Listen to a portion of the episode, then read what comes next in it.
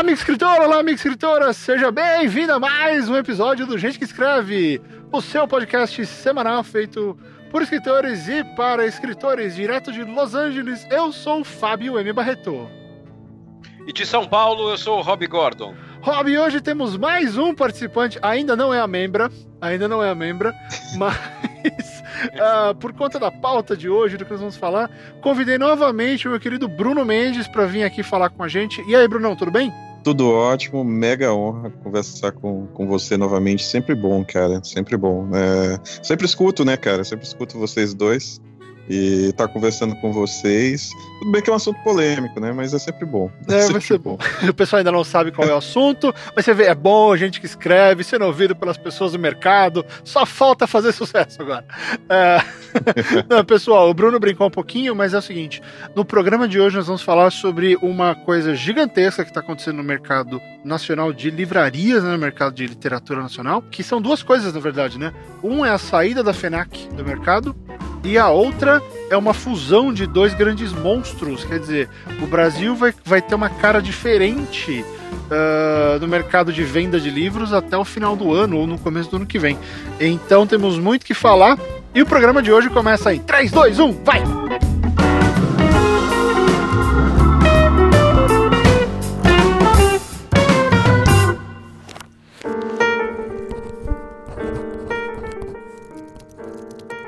Muito bem, queridos. Muito bem, queridos. Rob, vamos fazer um merchan antes de começar tudo? Merchan rápido. Merchanzinho vamos. rápido. A campanha vamos. de financiamento coletivo do Gente que Escreve está no ar. Atendendo a muitos pedidos, e muitos mesmo, ainda bem fiquei feliz. Nós não estamos mais só no Apoia-se. Nós também temos campanha de financiamento coletivo no Patreon, para quem uh, faz as coisas aqui pelos Estados Unidos e já está acostumado, o cartão já está lá bonitinho. E também pelo Padrim. Tá, então nós temos. E você, Oi. ouvinte, que tá. tá não, só um recadinho pro ouvinte vai, que vai. ficou sabendo disso agora. Não se sinta mal de ficar sabendo disso agora, porque eu acabei de ficar sabendo disso agora. Né? É, Depois é... você me passa o link, por favor. Eu gostaria de ver a campanha. É, já a... está no ar. A campanha é a mesma. tá, é exatamente a mesma coisa. É, e assim, o Rob fica enchendo meu saco. Cara... É, fala. Não, eu, eu cara, eu, eu, eu vou começar a ouvir toda semana sem, sem erro o podcast, porque cada vez que eu ouço o podcast eu descubro alguma coisa nova que tá acontecendo no podcast. É, é então, porque... pô, eu preciso ouvir esse podcast. É, lógico, não, eu sei. É que o Rob, ele fica falando essas merdas, mas é o seguinte, quando eu tento falar com ele, eu tô aqui enfiado em 215 roteiros, eu tô escrevendo final de terapia, o gato fugiu, sei lá, sempre tem alguma coisa. Então eu faço as coisas e vou avisando. Essa calhou de avisar para ele e pra todo mundo junto.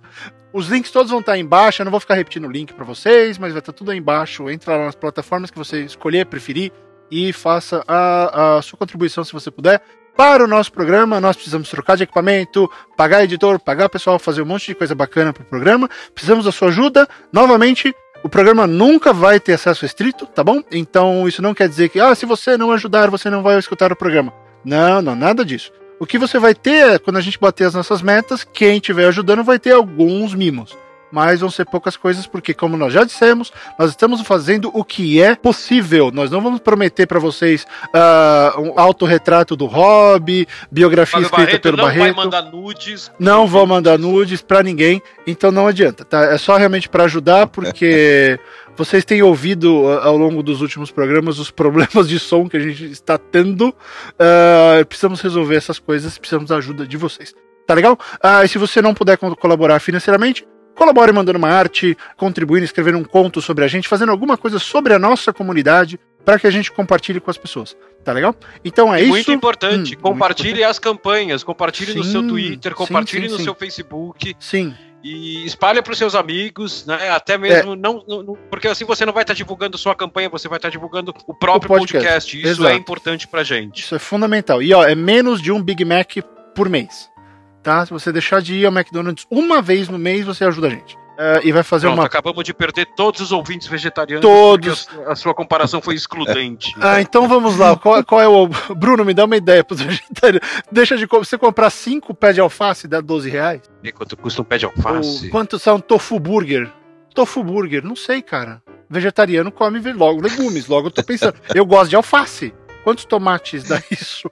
Galera, custa menos que um livro por mês. Muito Pronto. menos que um livro por, por mês. Muito. Pronto. Né? 12 reais. Pronto, é muito menos que a consultoria do Bruno, é muito menos que um Big Mac, que um monte de tomate e cenoura. Então, é isso aí. É, Ó, deve ser mais barato que um corte de cabelo né? É mais barato que um corte Pô. de cabelo. E você Isso eu não posso falar. Isso né? aí, aí, você tá excluindo a mim. Eu tô excluindo você. Mas, mas e o lustre? Quanto é que é pra lustrar, Rob? Se foder, cara. Muito bem. Chega do Merchan, chega do Merchan, vamos nessa que o programa uh, de hoje é meio polêmico, mas assim, é, é polêmico por ser importante. E até trouxemos o Bruno para dar apoio pra gente, porque é legal a gente falar tudo isso com, com muita base e, enfim, qual é a realidade.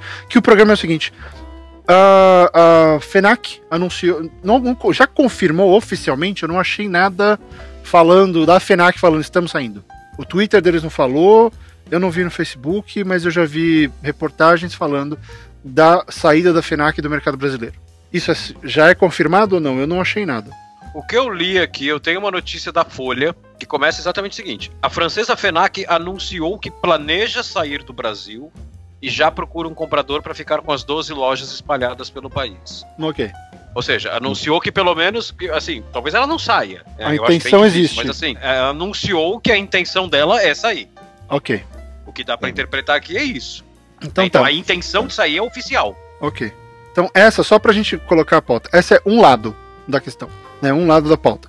O outro lado é uma uh, fusão uh, aparentemente uh, possível e é, mer mercadologicamente talvez inevitável entre Livraria Cultura e Livraria Saraiva. Uhum.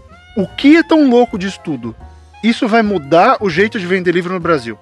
Tudo porque, aparentemente, a chegada da Amazon meio que jogou aquela granada cercada por merda no meio do mercado. Eles jogaram, fecharam a porta e saíram. Buf, né? E agora a gente vai saber o que vai sair dali de dentro.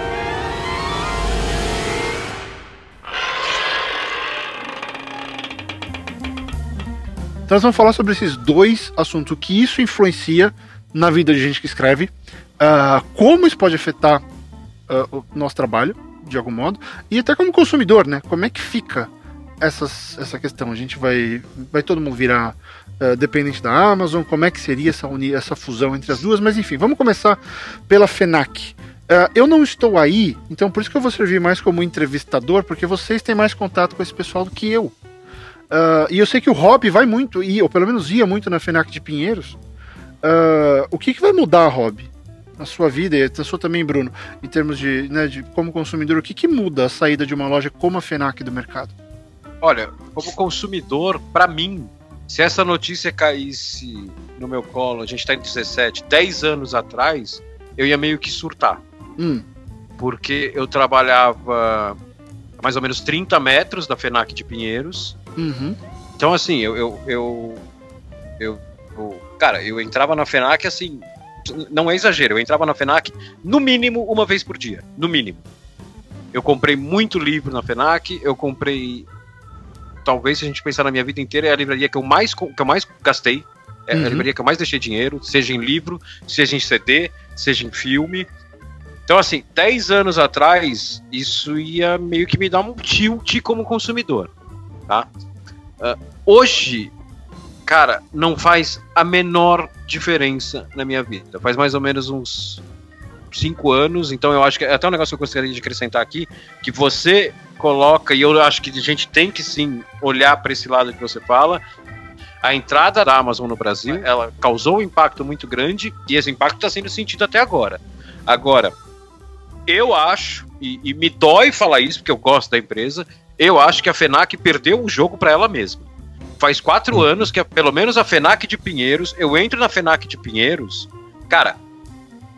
Em 2007, a FENAC, a FENAC para quem não conhece a FENAC de Pinheiros, é, que não é aqui de São Paulo, não conhece, a FENAC de Pinheiros era um enorme prédio de quatro andares. É um monstrinho. E assim, é, é um monstro. Cada, cada andar é, é, é, é gigante. Né? Então, eles tinham o primeiro andar, o subsolo era CD e DVD, o térreo era onde ficavam os caixas, o café, a, a revistaria e a parte de eletrônicos, de eletrônicos e computador. Em cima eles tinham ali vendendo TV e tal, que eles sempre tiveram. E o terceiro andar dela, que é, é terra, o primeiro segundo. É o segundo andar, né? Que era o terceiro que eu tô contando dentro do subsolo. O segundo andar, que era a parte da livraria, o quarto andar era só evento depois. É, o terceiro andar, a livraria, era, era uma coisa assim enlouquecedora. Sempre aquelas partes menores de livro, né? Tipo, história, uh, filosofia, que é um negócio que eu gosto de ler também, então eu tô sempre dando uma olhada. A parte disso, que em algumas livrarias é tipo uma estante, eles tinham quase que uma sala só disso. Eu lembro disso, era bem legal mesmo. Né? A parte de literatura estrangeira, mas assim, devia ser um negócio três vezes o tamanho da, da minha sala aqui, com estantes e mais estantes e mais estantes. Hoje, você entra na FENAC. Bom, primeiro, aquilo parece uma loja americanas, porque para onde você olha, e isso não é hoje, agora, é hoje de quatro anos para cá. Para onde você olha, tem um balcão de saldão das coisas. Então daí tem uns livros jogados, pode ser, tem desde um livro de arte até uma, uma edição de bolsa dos 50 tons de cinza com o Homem-Aranha no meio. Tudo, tudo, meu, parece uma gaiola. E, e você, mas o ponto é que você entra lá, você não está mais numa livraria, você está numa fast shop que sobrou com um espaço ali de uns 50 metros quadrados que vende livro. Então, assim, uhum. ah, eles precisaram fazer isso mercadologicamente? Porra, não, não, discuto aqui, eu não tenho acesso às planilhas da empresa. Mas a loja perdeu completamente a identidade que ela tinha de livraria. Entendi. Ela não é mais uma livraria hoje, entendeu? Entendi. E antes do, do Bruno falar, é. eu só queria jogar uma coisa, Bruno, que a, minha sobrinha tá passando um tempo aqui uhum. com a uhum. gente e ela me deu essa impressão também sobre a Saraiva. Uhum. Ela falou que a Saraiva, onde ela entra, só se vende celular. Livro parece que uhum. virou uma coisa secundária. Mas enfim, só queria jogar é. isso. Então fala aí pra gente o que, que você vê como consumidor. É, então, é um pouco disso que o, que o, o Rob contou um pouco, assim, cara, porque faz mais ou menos cinco anos, né, que, que, que a FENAC assumiu essa, essa nova configuração, né, a parte de eletrônicos acabou assumindo a maior parte da loja, os livros já não, não figuram já há um tempo, e nem faz parte, se você pega o faturamento, mesmo falando de Saraiva e tudo, né, é, os livros já não representam o que representou um dia, né, dentro hum. do faturamento dessas empresas. Falando de maneira global, né, a FENAC, a Operação Brasil, a gente tem 2% aí, né, do, do faturamento global da FENAC, 2% está aqui no Brasil. Hum. Ou seja, é um mercado absolutamente pequeno, né, então, é, uma coisa importante que foi colocada e que vale a pena e que a gente vai na verdade, enxergar em todos os casos, né, é, é a perda da curadoria, hum. né, a perda da curadoria, desse cuidado com o acervo, a perda aí dessa cauda longa para vender o trade, né, enfim, para vender rápido, que o pessoal né? tá mais procurando para vender rápido, é. Né? Então houve toda uma mudança estrutural dentro do negócio. Aí envolve uma questão também de manutenção de estoque, livro parado é um baita prejuízo, né? Então, ela começou realmente a se posicionar dessa maneira, né? Fazer o que as lojas lá fora já estavam fazendo, Sim. né? Ela trouxe para a Operação Brasil algo muito parecido então, ela investiu no, no, num espaço geek nerd que está super na moda. Então, toda livraria quer abrir um espaço geek nerd.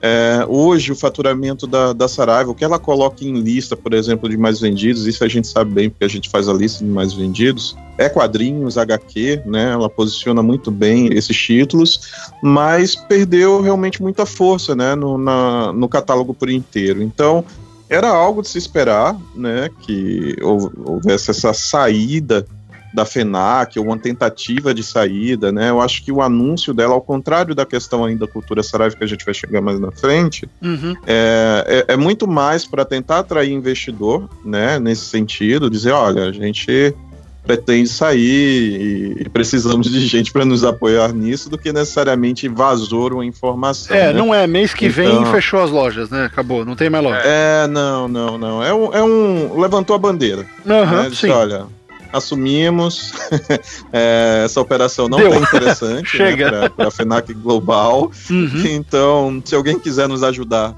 a sair, seremos gratos. Né? Então, é, eu acho que pegou um pouco da onda aí também é, da, da, dessa, desse boom né, entre Saraiva e Cultura.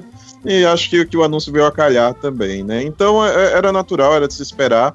Esse efeito Amazon é inevitável, né? Assim, a gente eu lembro, né? Eu, eu, eu, tive tempo, a gente participou de um período de preparação, né, para a chegada da Amazon. A gente sabia, tipo, uns três anos atrás, antes dela chegar e tal.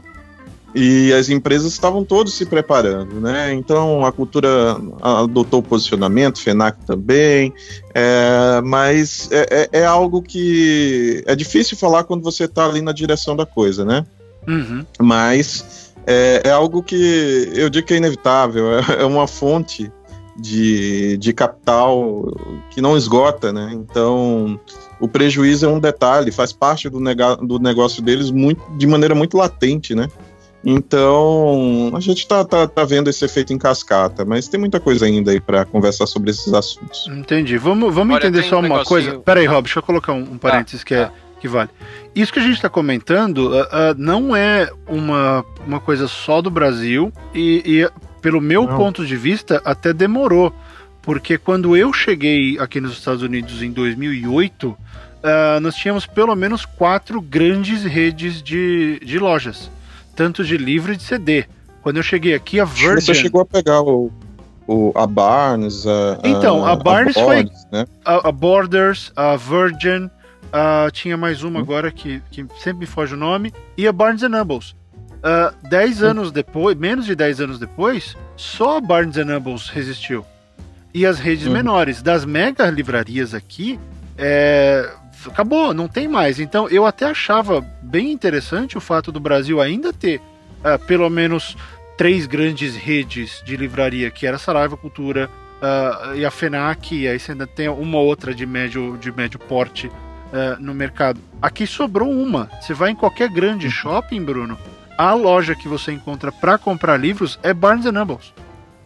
Né? Não tem mais, você não tem mais aquela pluralidade de oferta. O que aconteceu foi o seguinte: rolou um revival, né, um retorno das lojas de bairro, que elas meio que já existiam, elas ganharam mais força. Uhum. O pessoal voltou a consumir na, na lojinha de bairro. Só que se você tá sem grana, a lojinha de bairro não tem como ganhar. Porque a lojinha de bairro vai cobrar 51 dólares num livro e na Amazon tá por 32. Você vai comprar onde? Sim. Você vai comprar na Amazon? Sim, sim. Né? Então, é, eu só queria pontuar que essa redução no número de livrarias é uma coisa que aconteceu aqui. Eu vi a Borders fechar, eu vi a outra que eu esqueci o nome fechar, e dava dó, cara, porque assim, eram lojas, eram galpões, Rob. Hum. Eram galpões imensos. As livrarias, você falou da FENAC Pinheiros, né? Era duas vezes maior, a menor delas. Era tudo grande. Era tudo imenso. Uhum. E hoje o que sobrou, o que sobraram foram as Barnes Nobles de shopping. Não tem outra.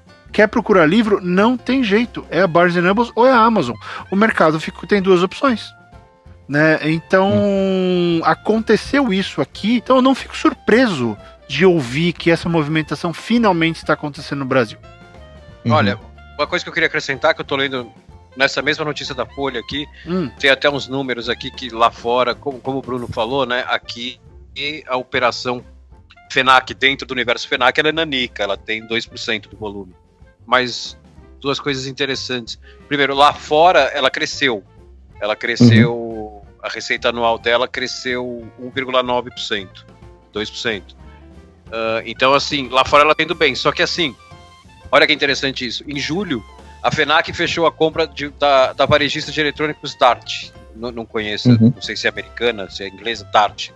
O objetivo era reduzir era não, né? É reduzir a dependência da venda de livros, CDs e DVDs. Ou seja, aí a gente tem um outro elemento também, que é, especialmente lá fora, né? Que é a decadência da mídia física. Né? Isso é um negócio uhum. que tem que ser levado em conta, esse fator também, porque lá fora, o mercado não mídia física, aqui qual é o mercado não mídia física que tem o mínimo, mercado oficial que eu digo, eu não estou falando de pirataria, que tem o mínimo de maturidade?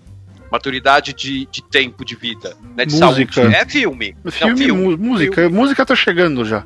É, música chegou agora. O Spotify ele tá decolando, mas o Netflix ele é muito mais disseminado que o Spotify. Sim, sim, o Spotify sim, eu acho que daqui a um ano ele vai estar no mesmo patamar. Agora, livro, você não tem aqui. Então, vamos deixar isso de fora. Lá fora, né, você tem esses três mercados, eles. Não, não que o mercado de livro eletrônico seja gigantesco, como por exemplo é o Netflix hoje, né? Talvez seja, não sei, eu acredito que não é. Mas assim, independente disso, os não, três. Aqui fora é maior, então, Rob. Oi? E fora o mercado de, de e-book é maior. No Brasil maior ainda tá.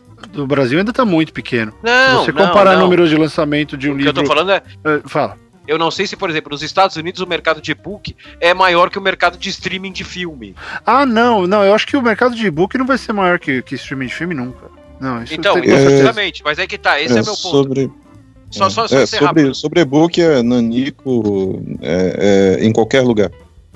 É. Entendi, ele, entendi. Ele, o, o e-book, de fato, é, é uma coisa que nesse molde, né? Nesse molde, nesse molde codex mesmo, né? Você uhum. ter o livro ali do início ao fim mais longo, ele é nanico em qualquer mercado. Entendi. Mas o, o que eu tô falando é que assim, mesmo sendo nanico Estados Unidos, Europa, ele com certeza é maior do que o nanico aqui. Sim, sim, sim. Né? Uhum. Então eu acho que mundialmente a gente tem que também a gente e falando não só de livro, falando de mídia física, mundialmente a gente tem que levar esse fator em conta para o que está acontecendo também. Né? A hum, loja física, sim. ela se prejudica com isso. Uhum. Sim. Aí não estou falando que ah, é sacanagem e tal, não, mas isso, isso altera a conta do cara no final do mês. É, e é um fator muito matemático e lógico, né? É, é, a maneira de consumo mudou também. As pessoas, é, Exatamente.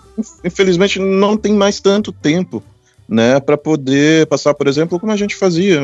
Isso era muito comum, inclusive um dos motivos de eu ter ido é, parar na, na, Livraria Cultura é porque eu era cliente, frequentador, passava tardes lá, é, não tinha essa, essa movimentação, eu, eu lembro pelo menos em 2007, 2006, as coisas ainda eram um pouco mais, é, um pouco mais devagar, né? Mas hoje não dá tempo. Você tem uma loja com mais de um quilômetro de extensão e, e cara, você não consegue é, é, gastar o teu dia ali inteiro, né? Então, isso eu tô falando de um comportamento macro, né? Não sim, da pessoa sim, não, que mas... ainda desprende do seu tempo, né? Então, mas, mas, mas eu é, concordo, exatamente. Né?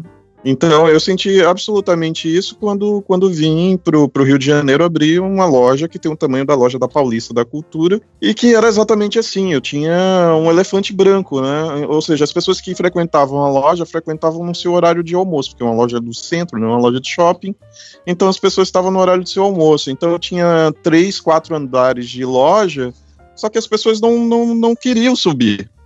elas estavam cansadas, elas estavam descansando do almoço. Então elas ficavam na entrada, né, ali da loja, no máximo iam até o café e tudo, mas elas não queriam ficar andando naquelas rampas, por mais bonitas que fossem, né, elas não queriam, elas queriam pegar ali o livro ali, passava algo muito pontual e ir embora, né, e, e foi um fenômeno que a gente foi acompanhando, esse, cara, essa, essa coisa de ter loja com mais de um quilômetro de extensão, morreu, não, não dá mais, não dá mais. É dispendioso demais ter. Né? Claro, vão ter casos e casos, né? É, a Paulista eu acho que vai ser uma loja que, que, que deve permanecer. É, da cultura, por exemplo, né? Uma baita loja e tal, tem uma ah, baita ela, ela, é emblemática demais, né? Ela é, é emblemática. Mas aí é uma coisa muito pontual, né? Mas é, essas lojas gigantes, né? É, realmente tendem a, a desaparecer. Né? Esse, esse é o prognóstico e, e, e, tem de ser uma realidade aí no, nos próximos anos. E Bruno, é falando... Imagina, Bruno... Peraí, rapidinho, Fábio, só complementando o que o Bruno falou. Vai, vai, vai, vai. Você vê muitas vezes em redes sociais as pessoas reclamando que elas não têm paciência, né? De. Eu vou fazer um paralelo aqui com o Netflix. Ela, ela, elas não têm paciência de ficar 10 minutos procurando o que assistir no Netflix. Ela acha isso ruim. Então uhum. você imagina uma pessoa procurando o livro que ela vai comprar, porque no Netflix ela tá ali no sofá dela mexendo no notebook. Ela tem que ficar andando por uma loja para procurar o livro. As pessoas não fazem Exato. mais isso, é o que você falou, elas perderam esse hábito. Porque é. ou elas não têm mais vontade, ou elas não têm mais tempo de fazer isso. Exatamente. Ficar passeando Exatamente. e olhando as novidades, pega o livro e folheia. Né? Não, isso não existe mais. Ué, isso daí é o equivalente ao ficar uh, procurando no menu do Netflix. Você vai pra livraria e fica é? procurando o livro. Tem Só gente que, que fala, pô, anda, no né? sofá, né? E lá você tá andando. Ah, é, ah, é, ah, é. Você tá andando, você tá subindo rampa. Mas assim, era um programa, pelo menos quando eu morava aí, até aqui, às vezes a gente vai visitar Barnes Nobles só pra passar vontade, porque eu sei que eu não vou comprar nada. Né? É. Eu... Cara, eu eu, eu, ainda não consigo. Eu, se eu passo na frente de uma livraria, eu sempre fui assim, desde que eu fui alfabetizado. E, e eu tô com 41, eu continuo fazendo isso. Se eu passo na frente de uma livraria, eu só não entro se eu não posso. Tipo, uhum. cara, eu tenho uma reunião em cinco minutos, eu não posso entrar, mas, pô, saindo da reunião, vou vir tomar um café aqui e dar uma olhada nos livros. Com certeza. Com então, certeza. assim, só que assim, a gente, a gente, é velho, né? A gente tem 40 uhum. anos, né? Uhum. Então, Sim. a gente é, é outra cultura. É, mas é engraçado a gente ver isso, que eles estamos falando de redução de livraria, que embora tenha cara de ser um, um, uma, um efeito global, uma questão, né, está acontecendo em vários lugares, blá blá blá, mudou o jeito de consumir, mas uh, a gente não estava vindo, Bruno, de um cenário uh, de aumento da venda de livros ou aumento do número de leitores, até que uhum. se falou muito daquela da quebra daquele mito de que o brasileiro não lê, o brasileiro pode uhum. ler coisa ruim, mas o brasileiro lê. Uhum. Então, não é um pouco contraditório a gente ver um aumento no consumo e essa redução inevitável, aparentemente, do tamanho do mercado uh, de varejo? É, o que a gente tá, tá falando é mais é, em redução de forma, não em conteúdo, né? É, eu acho que o conteúdo tá disponível, é isso que você falou. O brasileiro nunca leu tanto. Eu acho que o mundo nunca leu tanto como lê hoje. Né? Quando a gente fala que não lê, não lê o que você quer, da forma que você quer, do gênero que você quer. Então é, é, são, é, são coisas bem específicas né, que a gente levanta essa crítica, mas de fato ele lê. Seja a timeline do Facebook dele ou um post é, que foi compartilhado, enfim, ele lê. Ele está absorvendo conteúdo. Você vê um grande boom aí de, de redes sociais ligadas a, a, ao livro é, crescendo, ou seja, o livro que tinha essa característica de ser um, uma atividade introspectiva e solitária, se tornando de fato uma atividade social, né? Então, vídeo Wattpad, né, que são plataformas é, de, de compartilhamento, ou mesmo Faz, Scooby. Uhum. É, sabe, aqui no Brasil tem um Scooby, tem um Goodreads aí, foi comprado pela, pela Amazon, por sinal. Uhum. É, então, a Amazon é, tá não tem pra onde correr. A, virar o, a Amazon tá começando a virar o bicho papão, né? É, não, não tem pra onde correr, cara. Eu, eu costumo dizer que, que a Amazon é, é, é a empresa que tem Deus e o diabo como sócio, cara. É, para mim, é, poderia ser um conto do gay, mano, sabe? Tipo, são sócios no empreendimento global, é a Amazon, cara. Então, sim, está diminuindo esses pontos físicos de venda nessa coisa mega, né, que a gente tem. Então, é como, como o Rob falou, isso virou, eles viraram, na verdade, uma espécie de fast shop, né, eles vendem ali é, é, produtos eletrônicos, é, tem uma ligação muito forte com o entretenimento, e o livro é, não tem só essa o livro função, é um né? aspecto, né? né? O livro é só uma, é. uma, uma, faceta do entretenimento. Ele não é mais o objetivo da loja. É, ele não é mais o core business do cara, exatamente. É, porque eu chego na loja, pego a Skylight aqui, que dois quarteirões da minha casa, dois quarteirões da minha casa, ela só vende livro não tem Sim. CD. A coisa mais multimídia que tem nela é a, é a, loja do lado, que agora são duas, né? Uh, uma tem só livro tal, na outra tem quadrinho e, e, biografia, livro de cinema, livro de arte. A coisa mais multimídia que tem é foto e desenho. Né? Agora, agora são livros físicos, não tem mais nada. Ô, Fábio, só pegando rapidinho o que o Bruno falou, uhum. né? Que, que ele expandiu para outros negócios, cara. Eu vi isso, né? Eu já falei aqui várias vezes que eu trabalhei muito tempo no mercado de vídeo, eu vi isso acontecer com a locadora de vídeo por necessidade. Em uhum. 2002, você entrava numa locadora, 2001, 2002, que é quando a gente tem aqui no Brasil, nos Estados Unidos não é 2001, é um pouco antes. Aqui no Brasil a gente teve o boom do DVD, foi entre 2000 e 2002. Uhum. Que o número de locadoras no Brasil passou tipo de, sei lá, 6 mil para 10 mil, um negócio assim. Uh, hum. Você entrava na loja, a loja era grande e ela tinha. 90% dela era DVD. Tinha o cara que vendia sua pipoquinha, DVD que eu falo filme, ainda tinha um pouco de VHS. Tinha o cara que vendia uma pipoca, uma Coca-Cola tal, mas 90% era, era DVD, era filme. Era conteúdo que o cara estava oferecendo. Dez anos depois, oito anos depois, você entrava na loja, cara, o filme tinha caído para 50% da loja, porque o cara tinha. Não, não é que ele tinha uma geladeirinha da, da Kibon ali, ele tinha uma sorveteria dentro da loja, ele alugou um espaço uma sorveteria, ele uhum. tinha uma lan house, né? Ele tinha toda uma parte de compra, de tranqueira e tal. Daí você olhava e falava assim, pô, isso aqui não é mais uma locadora, isso aqui é um mercado, que também uhum. aluga filme. E, uhum. Como eu disse lá no começo, o cara fez isso por necessidade? Porra, provavelmente o cara precisava fazer dinheiro girar ali dentro de alguma forma. O cara não tá mais alugando Exato. filme. Não, sem dúvida. Só que perdeu a identidade. Sim, perdeu sim. a identidade. E isso que né, você né? eu, eu, não discuto, eu, eu, uhum. eu, peraí, eu não discuto a atitude do cara. Se o cara precisou fazer, ele precisou fazer. Eu parto do princípio Exato. que o sujeito entende do negócio, o negócio é dele, ele deve entender daquilo mais do que eu. Justo, né? justo. Uhum. Mas perdeu a identidade e. Perdeu a identidade. Você vê que é um negócio que já tá se encaminhando pro final. Né? Uhum. Não porque perdeu a identidade, é porque o cara tá meio que jogando as últimas cartas dele ali.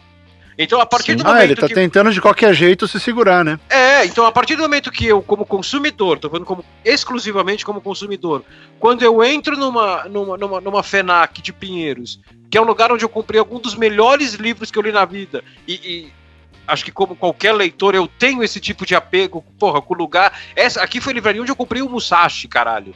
Né? Porra, é adoro esse lugar. Eu sei, é que nem eu com a, é, cultura, do, a cultura do Vila Lobos. Eu adoro aquela loja. É a loja que então, eu mais você gostava. Você tem esse apego. Aí quando o dia que você entra, você descobre que tem mais televisão do que livro, você fala, pô, não é mais para mim. Não, não é mais para uhum. mim isso aqui, cara. É. Eu, eu só vou na FENAC de Pinheiros quando eu estou em Pinheiros, quando eu vou para Pinheiros por algum outro motivo. Normalmente com a minha mulher eu vou ver alguma exposição lá no Tomiotaki. Aí, porra, já que estou aqui, vou entrar na FENAC. Mas a FENAC, eu era cliente dela, ela não me tirava mais de casa, cara. Simplesmente pelo, uhum. pelo que ela fez com a própria loja, entendeu? Entendi. Uhum. E, e, só é, contextualizando, isso daí que você colocou da, da, do sorvete, da pipoca, do não sei o que, é, curiosamente, Rob, esse é o formato que várias farmácias aqui têm. Você pega a Rite Aid, por exemplo, que é uma das maiores farmácias daqui. Sim. Dentro da loja você tem a parte de farmácia, mas você tem uma clínica lá no fundo, você tem uma sorveteria, você tem às vezes um bar, uh, alguma outra coisa. Vende tudo, inclusive remédio. Né? Então virou um espaço meio que multiuso para você conseguir vários serviços. Às vezes tem fotografia, então são vários serviços oferecidos no mesmo lugar vai pegar um analgésico, pô, tá calor, exatamente, vou pegar um sorvete. Exatamente. É um formato que foi utilizado, mas por um outro mercado, por um outro tipo de, de negócio, não pelas livrarias. Aqui a única coisa que você vai encontrar dentro da Barnes Nobles é um Starbucks. Tá? E, e a parte de venda de eletrônico da Barnes Nobles é exclusivamente dedicado ao Nuke, que é o leitor hum. deles tá? Então, eu acho que tem um brinquedinho aqui, mas assim, de coisa de grande, de grande porte, você não vê Sim. a FENAC vendendo TV. Eles vendem vitrola na parte de vinil né? Vai ter um Blu-ray player do lado dos DVDs, mas é assim, cê, é aquela vitrola que é bonitinha, que parece uma valise antiga, não ah, sei o que. Sim, a descoladinha, né? Exatamente, exatamente. Então não tem a parte de eletrônicos. Então uh, ficou muito claro aqui que essa redução de mercado, e aí você já fala, Bruno? Uhum. Ficou claro que essa redução de mercado permitiu de alguma maneira a Barnes Nobles focar totalmente no que ela vende. Então foi uhum. o que eu senti. O que, que você ia falar, Brunão? É, não, assim, a Barnes foi, foi o grande espelho para a cultura, né? É, é, era a livraria referente. Então, inclusive modelo é, de adoção de, de e-reader, enfim. É, a Barnes sempre foi um grande modelo. E sim, é, de fato, é, aí vem um outro assunto, né? Que, que, a gente pode tocar um pouquinho mais na frente quando for discutir essa relação cultura-saraiva, que são sobre negócios suficientes, né? O que é um negócio suficiente e é, existe aí no meio, a gente está falando muito da, da, dessas três grandes, né, aqui no país, mas existem uma série de livrarias que estão aí no meio e que estão faturando muito bem e não param de crescer. Né? E aí eu estou falando das livrarias Curitiba, da Rede Leitura, estou falando da Nobel, que é sim a maior rede hoje do país, é a Nobel, não é a Saraiva, né? Então, são redes que estão tá ali e nos bastidores. De loja, você disse. Isso. Eu tinha a impressão de que a Nobel tinha perdido força, mas estou surpreso em saber que eles estão no topo. Não, Interessante. Não, não. Eles, Bruno, eles Bruno, uma dúvida Oi? rápida. Ele, claro. ele, ele, eles são a maior, o quê? Em faturamento ou em número de, de pontos de venda? Número de pontos hoje, tá. né? É a maior rede do, do país. E são é, eles que estão em aeroporto, certo? Ou não? É, a, é a ah, Selva? Não, a La Selva. La Selva, La Selva okay, tá, okay, tá em, nos aeroportos, continua, né? Mas é, La Selva passou por um período de crise, está em reestruturação, mas você vê é, Curitiba Leitura e Nobel, ali elas não estão se importando em disputar esse mercado, ninguém ali quer ser o primeiro, é, a, a, nem querem chamar, chamar atenção de certa forma para isso, né? eles estão ali abraçando os mercados de oportunidade, então, eles vendem produtos que, que eles sabem que vão dar certo, que já vai funcionar. Uhum. É, tem algumas características do mercado do sul, por exemplo, que eles investem, já sabe, já sabe que vai dar certo. E, cara, a movimentação financeira, até do que a gente acompanha em volume desses caras, é muito boa. É muito boa, assim. É, é legal ver isso também. Então, existe um mercado aí que a gente não está vendo, que o, o, consumidor final, principalmente Rio São Paulo, às vezes não consegue enxergar, hum. é, mas que ele existe e é forte, né? E tem outra característica que aí você acompanhou muito bem, Fábio, que é, é, o fortalecimento de novo das livrarias locais, né? Os, os americanos fizeram uma campanha nacional chamada Indie First, né? Que era, que era a ideia justamente de fortalecer o negócio local, é, com base nas livrarias especificamente. As livrarias físicas aí nos Estados Unidos é, já apresentam um crescimento bem bacana e tal, foi 16% ano passado, salvo engano, né? Então isso, isso abriu os olhos, né? Tanto é que a Amazon está abrindo lojas, pequenas lojas, mas com um produto de, de trade, né? Enfim, é, de ponta ali que vende bem e tal, mas está em loja física e está pensando na expansão das lojas físicas, né? Que de certa forma é surfar nessa onda que ela viu que realmente está é, é, tá acontecendo aí na América e muito possivelmente pode acontecer aqui. Quem está nichando, quem está focando em um público, está funcionando. Né? Quando tem curadoria, tem realmente foca num público e entende que aquele mercado é suficiente para manter o seu negócio, a coisa anda bem. Quando vem com a megalomania, realmente a coisa fica um pouco mais difícil, porque aí você esbarra com, com a Amazon em sua missão de ser a maior empresa de varejo do planeta. Então. Entendi. Então, é, Bruno, o que a gente está é vendo. Um complicado. Então, o que a gente está vendo é um possível. É uma possível mudança de paradigma no modo como livro vendido. Assim, é, seria que uma espécie de. Você vê, a Amazon está abrindo lojas, mas elas são pequenas. Né? Estaríamos, por exemplo, voltando para um formato de negócio com talvez mais livrarias, mas menores livrarias?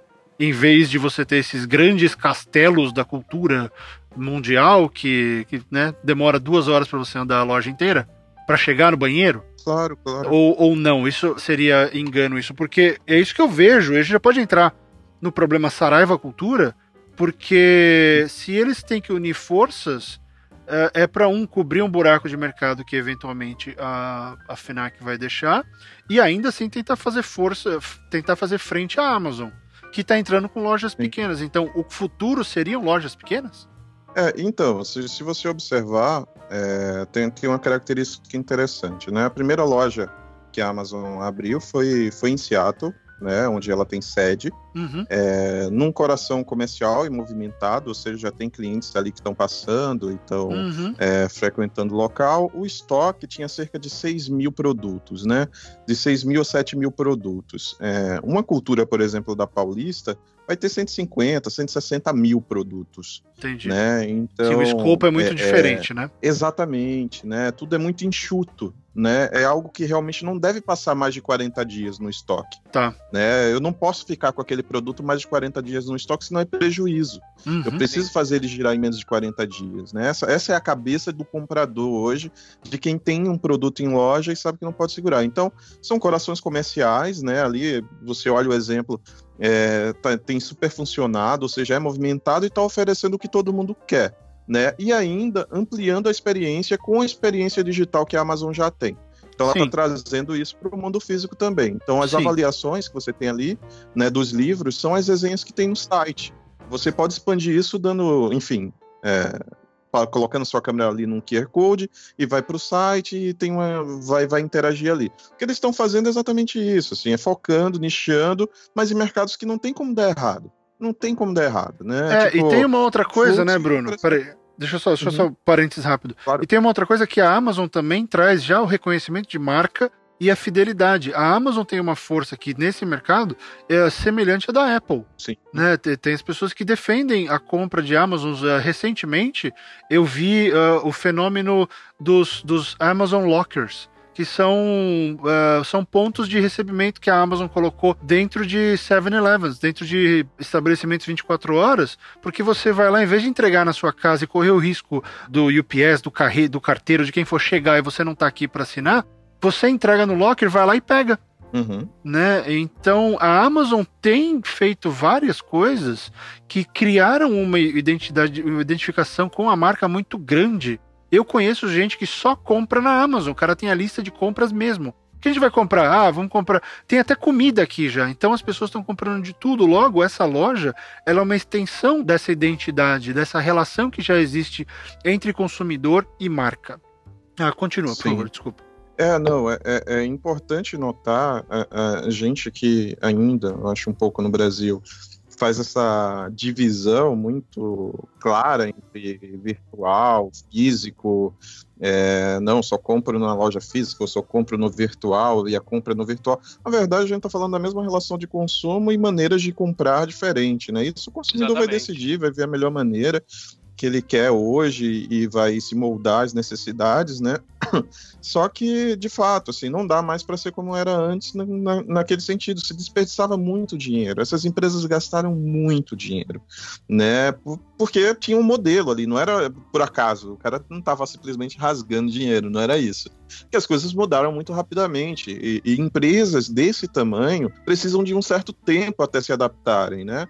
E talvez essa agilidade na adaptação, em reconhecer também de que estavam numa situação delicada, eu acho que isso, em todas as situações, na, na Saraiva, na FENAC, na Cultura, são empresas que, que têm é, em sua característica de gestão né, uma dificuldade em compreender o risco, né? É, há uma segurança e uma autoconfiança em determinados momentos, é, onde é necessário fazer uma mudança rápida, mas existe aquela coisa, eu sou tal marca, né? E não vou ah, fazer dessa forma. né? É, é, eles pensam como Golias pensou antes de, do Davi aparecer ali, né? tipo, eu sou Golias, ninguém vai me derrubar. De repente vem um nanico com uma funda e uma pedra né? E o cara não consegue desviar da pedra porque ele é lerdão e ele acha que ele não precisa mudar, que ele não precisa nem se defender da pedra, porque eu sou o Golias, a pedra vai bater em mim e vai quebrar. Né? É. Não, não é bem assim, é uma a pedra. A pedra vai quebrar de medo, né? A pedra vai é, ficar com medo. Exatamente, não funciona assim. E eu, eu, lembro, é, até uma coisa engraçada, isso que você está falando, Rob. É, uh, existiam várias piadas do, dos diretores e piadas internas, né? Enfim com relação à chegada da Amazon no Brasil, né? Eu lembro de, de um. Acho que foi uma passagem, talvez, do Sérgio, do Sérgio Rez, atual CEO da cultura, falando é, é, que a Amazon. A Amazon estava tentando negociar, né? E tal com as editoras, não estava conseguindo naquele, naquele início e tal. As editoras tinham formado um grupo para colocar condições de negociação para a Amazon, né? E tipo, tinha uma piada, ah, bem-vindo ao inferno, bem-vindo ao Brasil, Amazon. Tipo, o senhor enchendo a boca, assim, pra dizer, vocês vão se lascar aqui, né? E, e realmente foi, mas assim, para a Amazon, cara, para quem operou no prejuízo a vida inteira e tem essa maturidade é, de fundo de investimento, né, é muita inocência achar que isso realmente vai ser. O, o atual cenário hoje, a equipe da Amazon, e eu digo mais, a equipe da Amazon, por exemplo, hoje no Brasil, é incrivelmente pequena, sabe? É, é, a maneira como eles operam hoje é extremamente pequena. Não, não tá bem. Eu acho que se for 5% do potencial deles, é muito, sabe? Então a coisa tende a crescer muito. É, e eu vejo isso como autor que publica uh, pelo KDP, por exemplo, que uh, o número de, de features que eles oferecem no mercado americano é muito maior do que o oferecido no mercado brasileiro. A questão das promoções, a questão do contato, tem vários tipos de, de ferramentas que só estão disponíveis aqui. Quer dizer, uh, mesmo esse mercado de book que é pequeno e vai continuar pequeno, mas assim, ele ainda é super limitado pra gente. Né, lançar um livro por aqui, você consegue fazer muito mais com um livro do que, do que faz aí. Mas deixa eu aproveitar a questão da Vi Golias e falar dessa fusão, dessa eventual fusão entre cultura e Saraiva. Entre Golias e Golias. É, não vai criar um Goliasão? Não vai criar um Golias Megazord? Olha, Fábio, é, é uma questão delicada, assim, como, como eu te falei e falei para vocês no início, assim, só quem sabe tá, tá é, é, só quem sabe da real situação financeira ali na ponta são, são os CEOs dessas empresas, enfim, os grupos de investimento, né? Uhum. É muito é muito fácil estar é, tá aqui nessa posição falando dessa, dessas pessoas e e, e, dessas colocações. Estrategicamente, uhum. falando bem friamente, a, a, cultura complementa a Saraiva em alguns aspectos. Economicamente, para mim, honestamente, até pelo que a gente conhece de mercado, não faz muito sentido. E a incompatibilidade organizacional, eu estou falando de cultura organizacional uhum. entre as duas empresas, são gigantes, são abismos, né? É, então, é, é, é, muito difícil isso realmente dar muito certo, né? No, no ponto de vista organizacional. Deixa uhum. eu te fazer uma perguntinha rápida antes de você continuar, que senão a gente perde aqui. Claro, Rob. É, você falou que a, a, operacionalmente as empresas são incompatíveis ou não são totalmente compatíveis, que cada uma tem sua operação, sua filosofia, isso é absolutamente normal.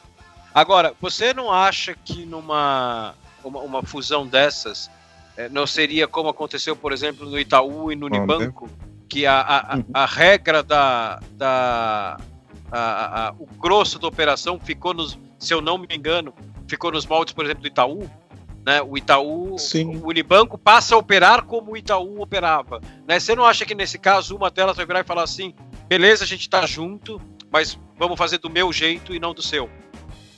Então, é, é exatamente nesse ponto, sabe, Robert? É, conhecendo bem é, um pouco dos egos envolvidos aí nessa, nessa, nessa história toda, eu, eu não consigo ver isso, sim. Eu, honestamente, eu, eu, eu é, eu não conheço pessoalmente os dois, assim, não sou amigo dos dois CEOs, nem, nem conhecer pessoalmente acabei conhecendo, né? Porque eu trabalhei na empresa de um deles por muito tempo. É, mas é... a gente não está tentando adivinhar o que os caras vão fazer, a gente está olhando empresa, né? Isso não é sobre eles, é Exatamente. sobre né, as empresas.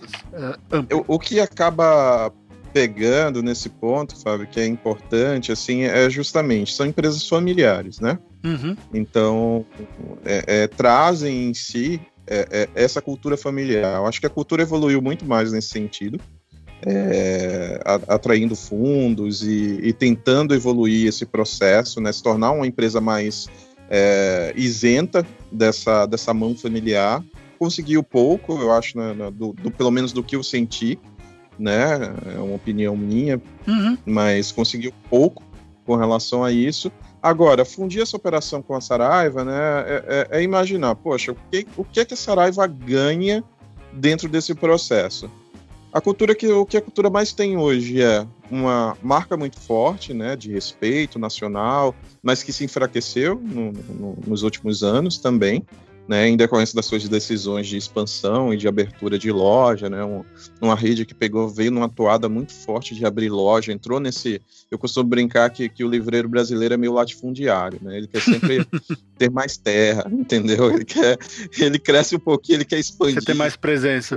é, uhum. ele quer estar mais presente, vamos expandir, vamos abrir mais loja, né, então a cultura entrou nessa pegada que a Saraiva já tinha de expandir, abrir loja, é, é uma loja que é aquilo, tem um, um é um pouco mais lenta para decidir, olha, esse negócio não deu certo. Se, por exemplo, a gente viu um caso recente, a Livraria Leitura abriu uma loja na Paulista, né? Uma hum, baita loja, né? Era uma, não, já era. Já fechou. assim, tipo, já fechou. Não, o cara é, não deu certo. O cara fechou na mesma hora. O, o, o Teles, ele, ele não vai pensar duas vezes, cara, isso não deu certo, sabe? Ô, Bruno, eu errei. Rapidinho, aqui... onde era essa loja? Que eu só li a notícia que ela tinha fechado, eu nem vi essa loja. Cara, era onde muito era, próxima. Eu não sei exatamente o endereço, viu, Rob? Eu, eu, eu confesso não, que eu assim, não cheguei... ela era perto do Shopping Paulista, era perto da Cultura, para qual lado da Paulista? Não, então, era perto ali do MASP, pelo menos pelas informações que me deram, né? É, então, mais é, ou menos entre a FENAC da Paulista e, e o Conjunto Nacional ali. Exatamente. no meio do caminho ali. No meio do caminho. Exatamente. É, então, bom, não, não funcionou, né? E assim, é, tinha tudo para ser uma grande loja, até porque tem muito público ali e tudo, mas é aquilo, assim, o cara viu que não deu certo, na hora ele fechou. Né? Se uma loja aqui no Rio de Janeiro, por exemplo, é, é, não funciona, a cultura vai pensar ainda um milhão de vezes ou em Recife, ou, sabe, em Porto Alegre, vai pensar um milhão de vezes para se fecha ou não aquela loja, e a loja opera em prejuízo, e os caras não têm esse gás, por exemplo, que um Amazon, que a gente estava falando, tem para é, é, segurar toda essa operação, né? Então, é, é, uma empresa lenta nesse sentido, né? A Saraiva tem fechado lojas também. A Saraiva, no ano passado, fechou algumas lojas, é, eu acho que já entendeu também um, um, aspecto dessa operação. Mas a cultura é, é, entregaria para a Saraiva essa curadoria, né? Essa curadoria, esse conhecimento de produto e um, uma cauda mais longa, um pouquinho, mas é bem pouco, cara, mas é um pouquinho mais longa na parte de livros. O retorno financeiro dessa união realmente tem muito mais força de marca do que, do que processualmente, por assim dizer, né? A cultura tem um ticket médio maior, ou seja, a cultura vende produtos mais caros, em uhum. tese, uhum. tá? Em tese não, os números provam isso. Cultura vende é, os produtos um pouco mais caros, isso elevaria um pouquinho o ticket médio ali da, da, da Saraiva. Da Saraiva. Mas pegando a, da, a, a análise global, 360 disso tudo, quanto que esse ticket médio ia de fato impactar dentro do negócio da, da, da Saraiva, né? Então, é, para justificar essa fusão, né? Bruno, mas então, a, a, fusão não viria da necessidade de se manter vivo num mercado que está mudando mais rápido do que a mentalidade das empresas permite que eles se adaptem? Depende, Fabão. Eu vejo da seguinte maneira, assim, é aquilo que, que eu coloquei até como negócio suficiente, né? Cara, se você quer brigar pela primeira posição, é complicado. Você pode sobreviver muito bem, cara, sendo a cultura que você é. Uhum. você pode sobreviver muito bem sendo né? a Saraiva que você é. Sim. Né? Então, você pode. A, a leitura está mostrando isso, a Curitiba está mostrando isso, a Nobel mostra isso do jeito dela. São negócios suficientes, eles bastam, eles têm as vendas e tem um campo. A gente está falando de um país de milhões de consumidores que cara, assim, tem, tem para todo mundo, assim, é, é, difícil imaginar que todo mundo vai concentrar sua venda ali naquela lojinha da... Não, a cultura tem o cliente dela, é claro que concorre com, com outros players, né, mas é aquilo que eu te falei, se você tem uma operação enxuta, é, fortalece o seu negócio enquanto, enquanto, como é que eu posso dizer, é, perdi a palavra totalmente aqui agora. É, ah, Mas tá você fortalece o seu negócio, né? É, é, enxergando que ele é suficiente, ou seja, aquilo te dá o retorno e te dá um crescimento de, nossa, 10% ao ano. É, mas o, o, que significa, Fabão, é que essas empresas começaram a operar no prejuízo e acreditaram que crescer 15% a 20% por, a, ao ano não era suficiente. Sim, né? abraçar mais do que podia, né? É verdade. É, eu lembro de uma frase, ou a gente cresce ou a gente morre, né? Tipo, era isso. E, o negócio estava tinindo, cara. As coisas uhum. estavam incríveis. Entendi. Né? Tava tudo positivo. Entendi. Né? Não tinha BNDES, não dependia de BNDES, não dependia de absolutamente nada. Tava tudo funcionando, cara. Mas o negócio não era suficiente para si, né? Então... Justo. Mas, Bruno, deixa eu, deixa eu mudar o rumo um pouquinho, até pra gente... Não, não, não, não, não, não. É. Eu, eu preciso interromper aqui. Muito, muito importante. Uhum. Hoje saiu, a Ana acabou de ver isso aqui, me hum. mandou. Saiu uma notícia agora no meio da tarde, tá no Estadão, que é, FENAC diz que busca parceiro para reforçar a operação e nega a saída do país.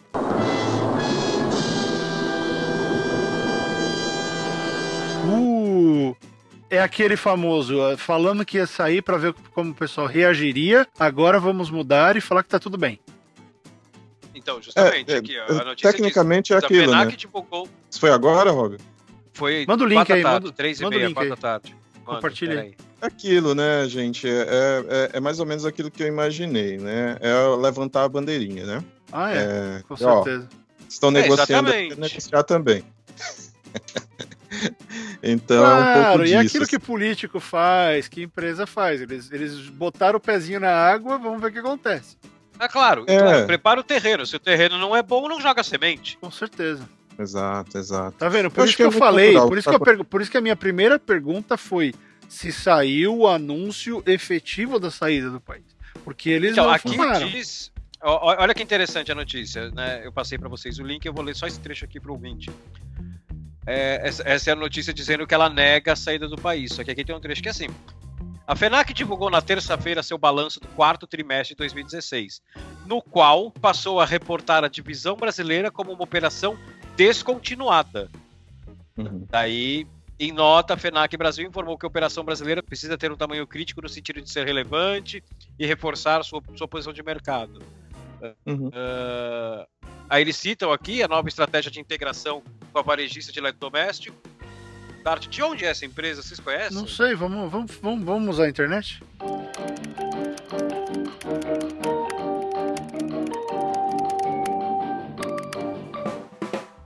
Ela é fundada na França é. e a sede dela é em Londres. É. Enfim, aqui diz na notícia que ela está focada na integração com essa varejista de eletrodomésticos e eletrônicos e. É, eles pegaram uma Casas é Bahia para eles. É, eles pegaram, eles pegaram é, uma Casas Bahia. questionamento. É, é, que deve ser a Casa Paris, né? Após questionamento, a companhia negou que queira deixar, que queira deixar o negócio no país. No é, é, aquele é. negócio, ou vazou alguma coisa, alguém falou mais que devia ter essa informação de operação descontinuada, E o cenário, por estar propício, uh, permitiu a leitura e pronto, tá todo mundo falando disso. Só que como nós estamos saindo de um, de um momento de mercado uh, depois da saída do fechamento da COSAC na IF, então tá todo mundo assim, empresas conhecidas podem fechar. Sim. Porque é, no Brasil pode. isso não acontece muito, né? Quantos anos demorou para o Mapping e para a Mesbla saírem do mercado? Né? Isso é coisa de muito velho, tá? É, então, aqui... O Jumbo Eletro. Eu acho que essa notícia de hoje da FENAC essa que a gente está vendo agora, a, a, informação importante não é que ela não vai sair do país. A informação do importante uhum. é que ela busca parceiro. Sim, né? sim. Ou seja, é. amigo, você não vai sair do país, mas você vai alterar sua operação aqui. É o que, é o que a gente está discutindo. Sim, agora confirmou o que a gente estava falando. Eles precisam de gente. Eles não A verdade é, eles não estão aguentando sozinhos. Exatamente, é, exatamente. É, mas é justamente pela, pela proposta, né, Fábio? Isso que é sim. importante, assim. Eu acho que, que o ouvinte precisa entender é você inflou sua operação. Com certeza. Né? Sua, sua operação está inflada. Então, cara, o que, que você vai fazer agora? Você vai Com querer certeza. continuar brigando? Porque, de verdade, pode juntar as três. Não tem força econômica. É isso que eu ia falar. Pra... Você pode ter um mercado de um triunvirato desses caras para tentar ter um mercado mais forte e ninguém ter que ficar vendendo 527 mil TVs em vez de livro. É. Enfim. Né? Cara, eu não consigo imaginar entrar numa cultura, entrar na cultura e ver os caras vendendo televisor. A cultura, para mim, eu, eu entro, ó, mentalmente, Rob, eu tô entrando na, na, na, cultura do Vila Lobos e eu vejo livros, livros, livros, livros, livros, livros. E aquele dragão lá dentro. Só tem livro lá dentro, não tem. No máximo tem revista e DVD. É isso que tem pra mim. Sabe aonde eu me sinto hoje? DVD e Blu-ray, tá? Extrema, como, como consumidor, eu me sinto extremamente confortável como, como consumidor de livros. O lugar onde eu me sinto mais feliz na minha vida ah. é a Martins Fontes ali da Paulista. Ela é pequenininha, mas ela é arrumadinha. Cara, né? ela é arrumadinha e assim, ela, ela, ela, ela, ela é robusta, tá? Ela não é uma cultura do conjunto nacional em termos de tamanho, mas ela é robusta. Cara, são livros tá, do chão até o teto. E tudo arrumadinho, tudo bonitinho. Cara, é, de longe, ela é a minha livraria preferida hoje, é, é essa Martins Fontes. De longe, é onde eu me sinto mais. Porra, estou, estou num mundo de livros. Eu não estou numa loja uhum. que também vende livros. Para mim, a FENAC acabou como consumidor o dia que eu entrei, porque meu, eu já tinha visto celular, já tinha visto ah, máquina fotográfica, os negócios. Porra, não tem muito a ver, né, cara? O dia que eu encontrei uma Nespresso vendendo, eu falei, não, meu, não, não, não, não, não, não, não, é mais para mim, cara. Não, não, não, não rola mais. Eu, o mundo mudou e eu tô velho. Então eu vou ficar dentro do meu apartamento, trancado. Eu não é, quero Comprando pela Amazon. Oh, é, exatamente. Comprando a Amazon, Amazon aposta porra, na sua velhice. Nespresso é foda. É. Deixa eu, deixa eu começar, o, acho que o último assunto aqui pra gente até não ficar se estendendo muito uh, em elucubrações, porque assim, o papo tá muito legal e só queria lembrar aqui o pessoal que o Bruno, uh, ele não tá falando essas coisas de achismo e nem de, oba-oba.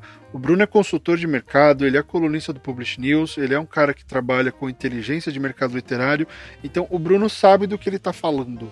Tá? É, ele não está inventando enquanto é, conta, É, só né? vamos jogar as credenciais aqui. Mesmo que ele esteja inventando tudo isso, ele inventou antes da gente gravar, ele tem tudo muito bem estruturado ali no papel dele.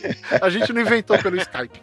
É, então, é só para falar, tá? Mas enfim, vamos, vamos, tentar só agora pegar tudo isso que a gente falou e, e vamos tentar colocar isso no, no pacote que é o seguinte. Vamos fazer de conta que esse cenário se cumpra. A FENAC eventualmente sai, vende a loja da, da Paulista para leitura, para alguém. Aliás, eu falei da leitura, eu fiquei feliz quando você falou da leitura na, na, Paulista, porque eu fui na leitura de Campinas, achei fantástica a loja, gosto pra caramba dela. Uh, falei, pô, legal ter uma outra, né? Aquele mesmo, aquele mesmo estilo. Pô, e lá na leitura de Campinas, Rob, eles vendem estátuas de super-heróis. Isso eu acho bacana, acho que tem a ver. E, né? Então e, tem umas ó, coisas. Vale muito esse parênteses, né? Tanto a leitura quanto a Curitiba são livrarias é, menos conhecidas, talvez, um pouco do público, se bem que se você passar em várias cidades aqui do Brasil, possivelmente você vai encontrar uma delas. É, é uma rede que faz muito bem, cara, trabalho comercialmente falando. Né? Assim, Trabalham direitinho. É, vamos, é, vamos ser eficientes, é vender, é, a gente quer ganhar dinheiro, de fato, com esse processo, a gente faz. E estão fazendo bem. E, e despreocupados com o que está acontecendo. é, não tem os dilemas né, que a gente está discutindo aqui, por exemplo. Da briga de cachorro grande, né? Mas enfim, ó, e só para só deixar claro, esse programa não foi patrocinado por nenhuma dessas livrarias. Nós estamos é falando. Não, o que é uma pena, mas nós estamos falando pela relevância do trabalho deles e pela importância deles para o mercado, porque vamos ser honesto aqui, se a FENAC sai, mesmo que ele só esteja vendendo telefone e televisão, é uma porrada, é um espaço a menos. Temos que imaginar uh, uh, sempre espaços a menos para compra e venda de livro. Se a Saraiva e a Cultura se juntam e uma, a operacional de uma toma conta da, a mentalidade de uma toma conta da outra, uh, vamos deixar órfãos muitas pessoas que gostam do modo de trabalho da que perdeu nesse sentido. Então, de qualquer forma, nós estamos falando numa redução de ou de espaços ou de um tipo de atendimento. E é que eu queria entrar. No que que esse cenário se, se, se confirmando? FENAC sai, Saraiva e Cultura se unem. O que muda pra gente, como escrito, como pessoas que já se matam absurdamente para conseguir um espaço para venda. Ou melhor, o que acontece com as editoras? Elas vão ter que batalhar mais por espaço, isso vai beneficiar as editoras, e qual vai ser a finalidade disso para o escritor? A gente vai se dar bem ou a gente vai se dar mal com isso? Ah, na verdade, a gente está falando de fôlego financeiro, né? É, puramente sendo bem, bem direto, a gente está falando de fôlego financeiro a mudança na ponta, na verdade, tende a enxugar ainda mais, até nos processos de fusão, é, há uma revisão e há uma tendência a enxugar gastos, né? É, Para que esse processo aconteça. Então, se hoje você reclama que você não encontra é, um livreiro né, bem capacitado para lhe atender, para conversar e tudo, muito possivelmente você não vai encontrá-lo novamente se isso vir a acontecer né? Então, até porque se paga muito pouco para esse cara. Uhum. Então, ao contrário de alguns anos atrás, né? Alguns anos atrás a gente tinha um cenário um pouco diferente. Então, a, a mudança sensível para o público final no posto de atendimento, né? Nas lojas físicas, acredito que seja muito pequeno, Fábio, honestamente falando. Eu, eu adoraria uhum. estar errado. Sim, de verdade, eu adoraria muito dizer, cara, me equivoquei, estou falando uma grande bobagem. Mas é, eu vejo, na verdade, uma perda de, de algumas características de ambas, né? Se isso acontecer, enfim. É, principalmente no lado mais fraco, que aí no caso seria da cultura, né? Tá, que tudo que a gente tá falando é hipotético. Só deixar isso claro novamente, mas falei. É. Sim, é, sim. É, evidentemente, o, o, lado mais vulnerável economicamente seria a cultura, em termos de volume, né? De, de, uhum. de faturamento e tudo isso. Então, é, eu acredito que haveria um, um, um, domínio maior da Saraiva com relação a, ao controle disso tudo. Mas isso tudo é, é, é, como você colocou, são coisas que a gente vai levantando, mas acredito que para o consumidor final, é, realmente, o que iria mudar? Né? A parte de, de fôlego é, de capital, né, a parte de, de estru, estrutural, né, de venda online, enfim, isso sim pode mudar, né, um livro poder chegar mais rapidamente na casa do consumidor, oferecer, um, oferecer uma estrutura logística um pouco melhor, né, até assim, as duas até mexeram bastante nesses serviços, né, estão até bem, né, dentro do que podem fazer, estão até bem. A Saraiva abriu o Cajamar, que é uma central, uma central de distribuição, unificou suas operações. A cultura tem seu, sua central de, de, de operação, inclusive estava pensando em terceirizar, né? Abrir para outras empresas é, a cultura fazer, exatamente, fazer esse serviço logístico para tentar aumentar um pouco o faturamento, ganhar um pouco mais de dinheiro nisso. Então, evidentemente, na parte logística eu vejo um casamento interessante é, falando de logística, né? Mas, Brunão, em termos de, de escritores, né? Porque aqui muita gente que está ouvindo a gente uhum. tá tentando entrar no mercado, uh, precisa saber disso até para entender. Uh, porque assim, a gente sabe que a editora pequena sofre para posicionar livro. Hum. Né? Não é uma coisa simples, é difícil entrar com distribuição, esse tipo de coisa. É, esse cenário, ele mudaria alguma coisa no jogo pra gente ou a gente não vai sentir isso? Porque as editoras vão continuar com os canais? Olha, Fábio, diante de uma fusão dessa, né, vem a justificativa, né? O porquê fundiu, né? É para resistir, para performar mais. Para performar mais, isso, na verdade, você precisa otimizar e enxugar. Na verdade, a consequência seria reversa, né? Seria menos entrada, teoricamente, de escritores e nós editores que não tenham capacidade logística, fiscal ou mesmo financeira para poder fazer uma ação em VPC, e pagar para varejista, né? Então, é, essas pessoas que não têm essas condições, né, assim, tendem a ficar um pouquinho mais fora do jogo. Eu acho que seria realmente desinteressante nesse ponto de vista, né? Estou é, fazendo esse exercício aqui de colocação uhum. e com certeza não seria positivo, não. Para a diversidade, tá? Sim. Que isso é foda, né, Rob? Porque a gente sabe, a gente tem visto várias editoras pequenas, a gente comenta delas aqui no programa, uh, colocando material, mas você começa a ver que esse pessoal vai começar a vender só, ou faz via crowdfunding, né, para poder vender o livro antes e, uhum. e, entregar, ou vender direto ao consumidor, ou olha só, entrar na Amazon, porque a Amazon não tem esse é, problema, é. certo? É, porque assim, uhum. a gente tem editoras que investem no, no novo talento, né? É, editoras uhum. pequenas apostam muito nisso, né? Porque nem, não necessariamente cara tem bala na agulha para buscar um escritor, a obra do escritor consagrado lá fora, né? Pô, e você tem um uhum. mercado para novo talento, tem gente que gosta, o cara se acha nisso. Só que assim, esse cara precisa fazer esse produto girar. Né? A partir do momento uhum. que o, o funil por onde o livro dele passa para girar estreita ainda mais, esse cara também vai ter que readequar a operação dele para isso, porque assim, a gente está pensando, não, não, vamos trabalhar em editora, vamos trabalhar em livro, tá? vamos trabalhar uhum. em título. Harry Potter, bicho. se você lança um livro novo do Harry Potter, não importa se a cultura se fundiu com não sei quem, esse livro está na, na vitrine do mundo inteiro. Uhum. Né? Tá, na, uhum. na FENAC, vai estar tá na, na Martins Fontes, vai estar tá em todo mundo. Esse livro é o que vai, é o que vai levar gente é, é, esse livro é aquele que não só vende, como gera tráfego dentro da loja. Esse cara é tudo que o dono da livraria quer. Agora, o cara, o pequeno, ele é o cara que vai ter que se readequar ao mercado que se readequou com os gigantes. Né? Os gigantes mexem uhum. lá em cima, ele né, fica ali embaixo da mesa vendo onde, onde é melhor para ele. Né? Então, assim, eu concordo totalmente com o Bruno, porque assim, meu, se vai enxugar lá, porque normalmente quando tem fusão se enxuga a operação, né? Uhum. Mesmo porque se não precisasse enxugar a operação, não, não tava nem não tinha fusão. Disso. Exatamente, não tava nem se conversando sobre isso. Né? O neguinho, neguinho. E não estou falando aqui de cultura, nem de, nem de, de saraiva, estou falando do ser humano. O ser humano ele começa a se mexer quando a água bate na bunda. Né? é, cara, o, ah, provavelmente bateu na bunda, porque, meu, é. senão não teriam nem tá tendo essa conversa, cara. Justo, é, justo. É, não, Exato. Não, não, não tenho acesso Exatamente ao balancete, isso. nada, mas, porra, é o que eu, é a primeira coisa que eu penso. A água bateu na bunda, né? Então, ninguém tá se mexer. E faz tempo, vai se mexer, tempo. muda tudo, porque eles são muito grandes, né? Se eu sou o novo livro da Rowling, cara, você se mexe aí o quanto você quiser, você sabe que você vai ter que me, me acomodar na sua vitrine. Né? Agora, se eu sou a editora Rob Gordon lançando três, quatro autores novos, eu já vou olhar e falar, me fudi. Me fudi, cara. Já, já tinha pouco espaço, agora é menos espaço ainda.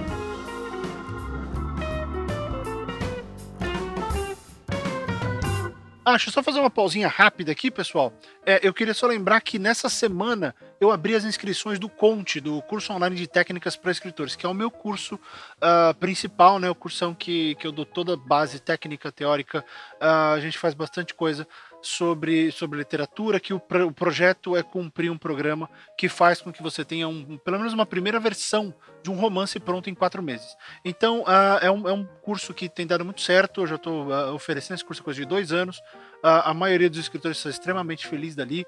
Uh, já temos vários autores publicados, como por exemplo a, a Janaína Bianchi, que publicou lá pela Demi Blanchet. Uh, tem mais gente saindo agora. Tem vários ex-alunos do curso que estão se dando bem no mercado porque eles estão usando aquilo que o curso, que o Conte ensina. Então, assim, você vai aprender coisas como como escrever sinopse, como vender o seu, como vender seu peixe, como vender sua história, como trabalhar com estrutura, como fazer diálogo, como fazer outline da sua história como escrever começos muito bons. Né? Eu também dou algumas aulas de edição uh, e eu falo também do bendito do bloqueio criativo, né? Que todo mundo quer saber como superar o bloqueio.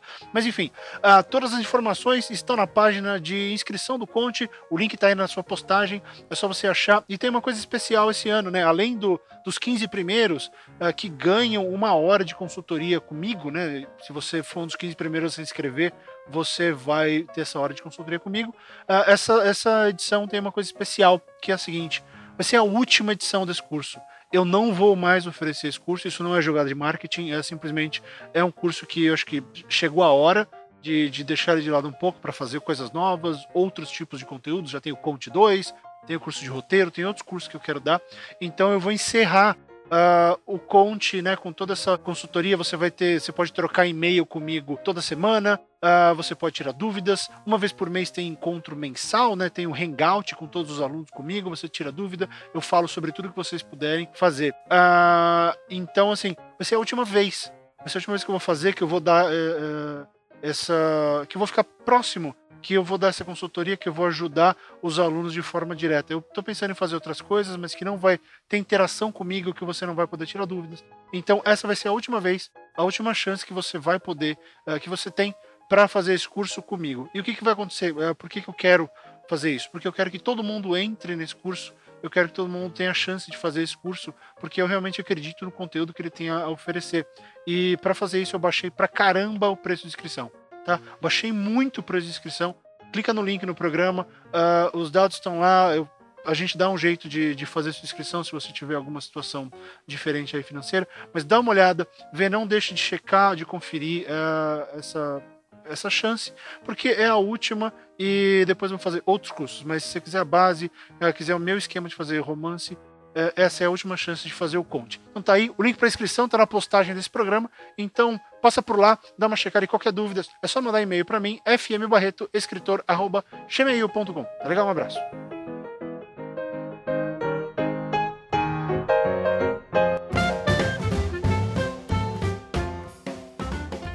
Mas então vou só pensar uma coisa aqui, porque de novo eu tô tentando mostrar pro nosso ouvinte Uh, se ele tem. Como é que isso vai mudar para ele? Uh, eu tô tentando ficar no foco, tá? Vocês dois. Uh, o ponto é: se a gente tiver menos gigantes e de repente esse revival de lojas menores, isso quer dizer que a loja menor ela tem mais condição de adequar, de, de acomodar, Bruno, uma Draco, uma, Dem, uma Dame Blanchet, uma editora menor ou média dessas? Isso, isso melhora a vida delas?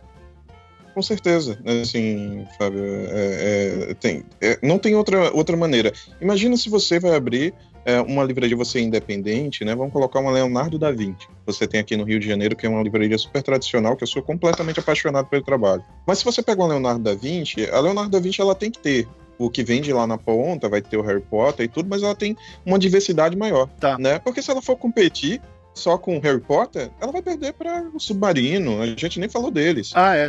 é tipo, vai competir com o Submarino, vai competir com a Amazon, vai competir com, com Saraiva. E, e não tem condições, porque a condição comercial é diferente. Então, se eu ofereço. O poder hoje, de negociação da Amazon é, é, muito maior, do Submarino é muito maior. O Submarino tem certeza. americanas nas costas. Né? Exato, é um grupo, o grupo B2W é gigante e tudo. Tem grupos que a gente ainda nem está no nosso radar, mas são grandes compradores de livros, a Nova.com, né? É, é um outro grupo que, enfim, está comprando bastante livro aí na, na, na, ponta também. Mas é justamente isso, você precisa dos pequenos para investir numa gama de diversidade. Porque, cara, se você tem um negócio pequeno, vai copiar esse modelo, você, cara, pode pegar sua cruz e enterrar ali andando todinho que tá, tá dito, cara. Não tem como você competir. Sim. É, ok, então, é, é então menos gigantes e mais livrarias mais realizáveis, vamos chamar assim, com operações uhum. mais saudáveis, uhum. elas são boas uh, ah, para as editoras menores. Elas são boas para o escritor que está entrando agora. Com toda certeza, assim, isso, isso, assim, diante de tudo que a gente vê, inclusive dos nossos clientes, mesmo aqui na consultoria é, do Coisa de Livreiro, a, a gente enxerga isso, né? A livraria que tem a sua, a sua pegada independente, tem uma diversidade maior, tem o seu cliente, já entendeu quanto que ele precisa para sobreviver e quanto que ele quer ganhar mais dentro da sua margem de negócio, ele está muito bem, ele não tem o que reclamar. Né? Aquele que está replicando o modelo, ele tá bem. tá em dificuldade, está passando por esses dilemas. É, esse, esse assim, vai mas... se fuder, né? Esse vai se fuder. Essa é a palavra mesmo. Ó. Eu, é. eu, eu não é, esse vai se fuder. Não, você não pode, a gente pode, Bruno, não tem problema. É. O decoro aqui não me permitiu. Não mas, é, mas a casa é nossa, a gente fala bobagem. Não, mas eu achei legal, eu quis, eu quis, eu quis não, buscar... Não, porque concorda ah, comigo, peraí, só pra... Fala, fala, fala, fala. Então tá, beleza, o meu decoro quer que eu explique meu palavrão aqui. Porque assim, o cara pega e fala assim, porra, eu vou jogar uma Copa do Mundo, né? Aí o cara... Aí escala o time junior. Assim, eu sou fodão, eu sou fodão, eu quero cair no mesmo grupo que a Itália, a Alemanha e a Argentina. Gente, você vai se fuder. Não, mas eu vou jogar igual a Argentina. mas você não é Argentina. Você é a Costa do Marfim, amigo. Né? É, cara. E aí entra aquele negócio do poker, né, cara? Que é, o cara tá ali. Aquele ditado do poker que eu acho maravilhoso. Se em 20 minutos jogando poker você não descobriu quem é o idiota da mesa, porque o idiota da mesa é você, cara. Né? Toda Boa. mesa é um idiota, né? Nesse caso vai ser o cara que assim, porra, eu vou, eu vou fazer igual a cultura e vou competir com ela. Não, não faça isso, cara. Né? Olha o tamanho dela, olha o seu, né? Você é o Davi sem a pedra. Sem a pedra. Né? Não vai rolar, cara. Ou Golias vindo, sai de rolê, cara. Ele vai, vai pisar em você. Né? É, então é, o cara, e, porra, esse negócio de replicar o formato do gigante, meu, todo mercado que a pessoa faz isso, ela se pode. Com certeza, com certeza, assim. E, e, é absurdo pensar isso quando você enxerga tanto espaço, né? Tipo, hoje no Brasil, a gente tá falando de número, né, assim, de, de livrarias, a gente tem um público que cresceu, que tá interessado, você tem um jovem aí é, que vem de uma formação é, é, diferente, agora tem esses livros, né?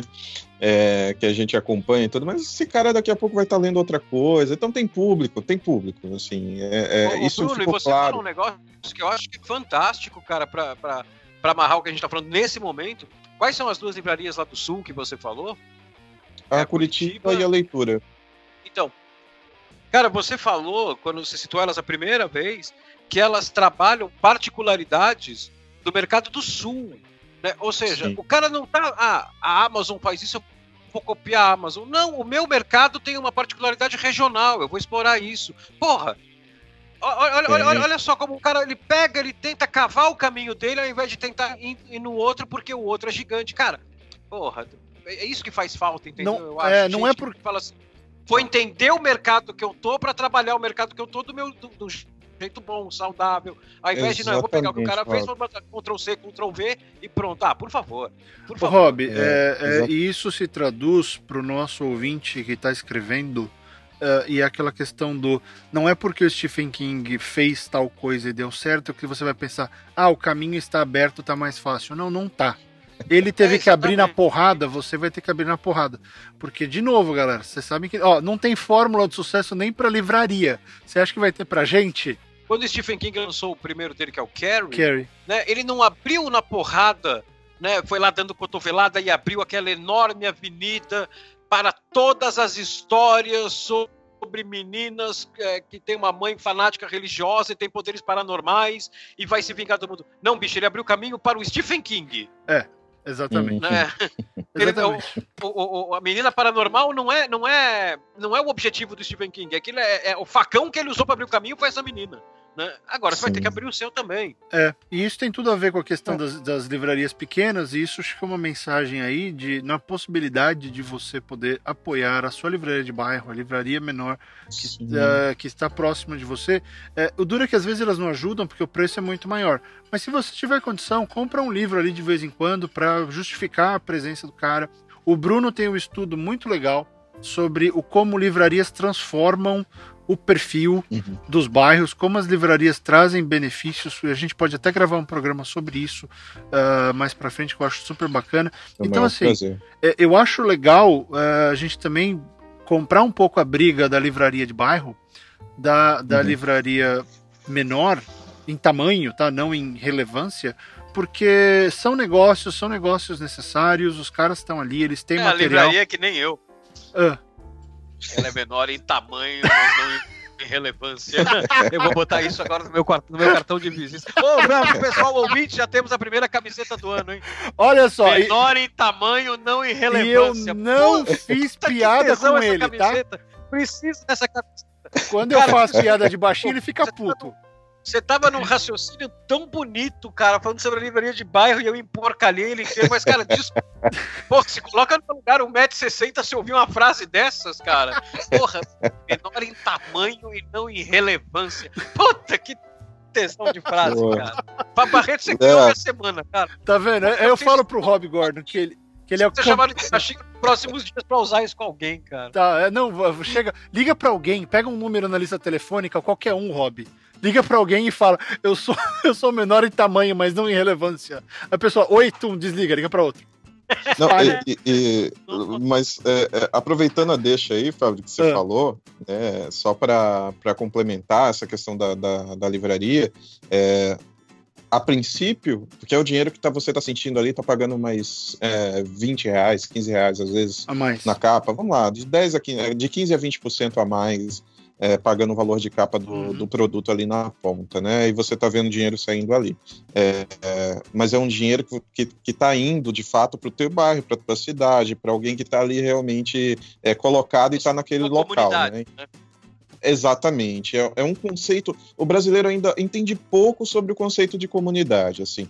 Mas é, é, é uma coisa muito importante de ser levantada. Inclusive, hoje, desculpa, quem sustenta a bibliodiversidade desse país são sebos e livrarias independentes. Não tem outra, sabe? Se você pega um, um, um, os mais vendidos, por exemplo, lá do nosso colega lá que tem o, o estante virtual, você vai ver que, que os mais vendidos né, é, dos caras não tem nada, absolutamente nada a ver com os mais vendidos que você está vendo ali na listinha da Veja. Né, ali. É um outro mundo, né? Um outro, é uma outra esfera. É, é um outro mundo, mas ele é constante.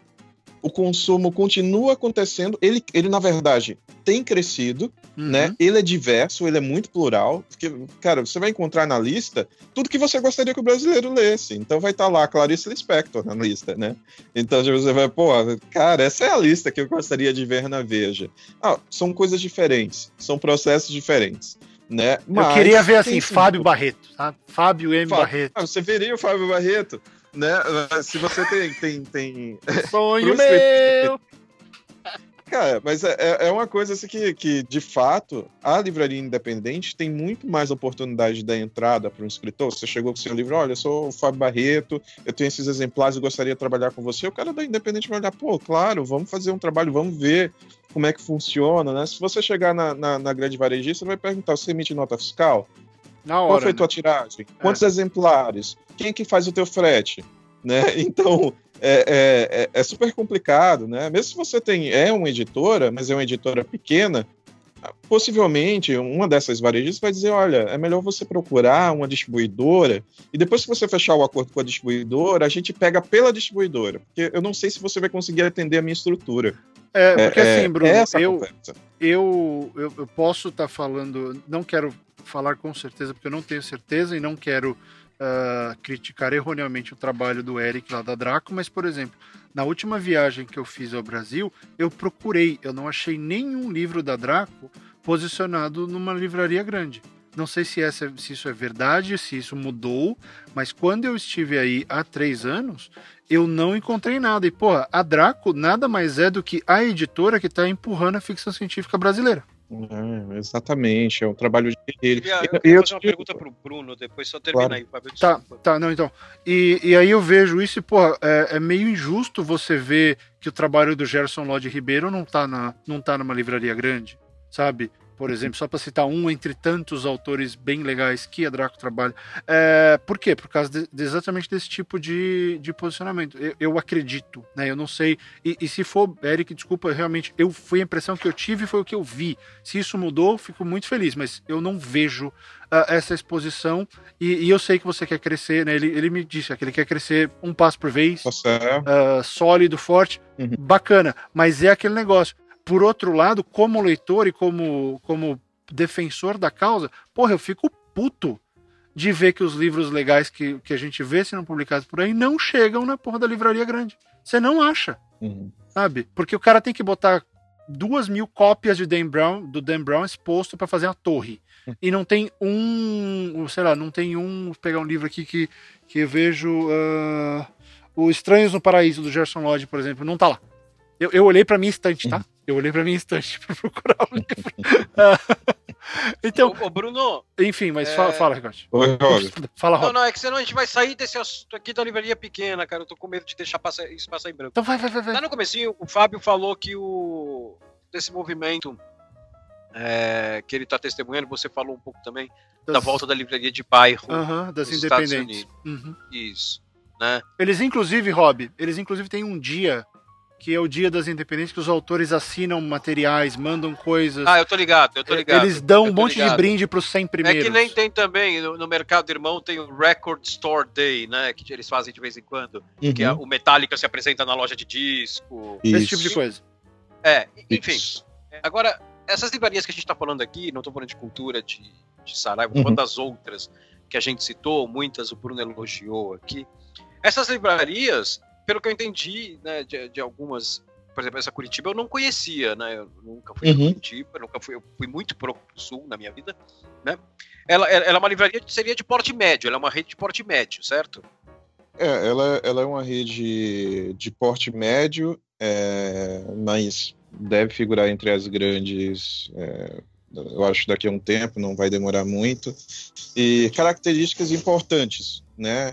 É, por que, que você fazer? Pô, por que, que essas redes estão estão funcionando, né? É só expertise de negócio.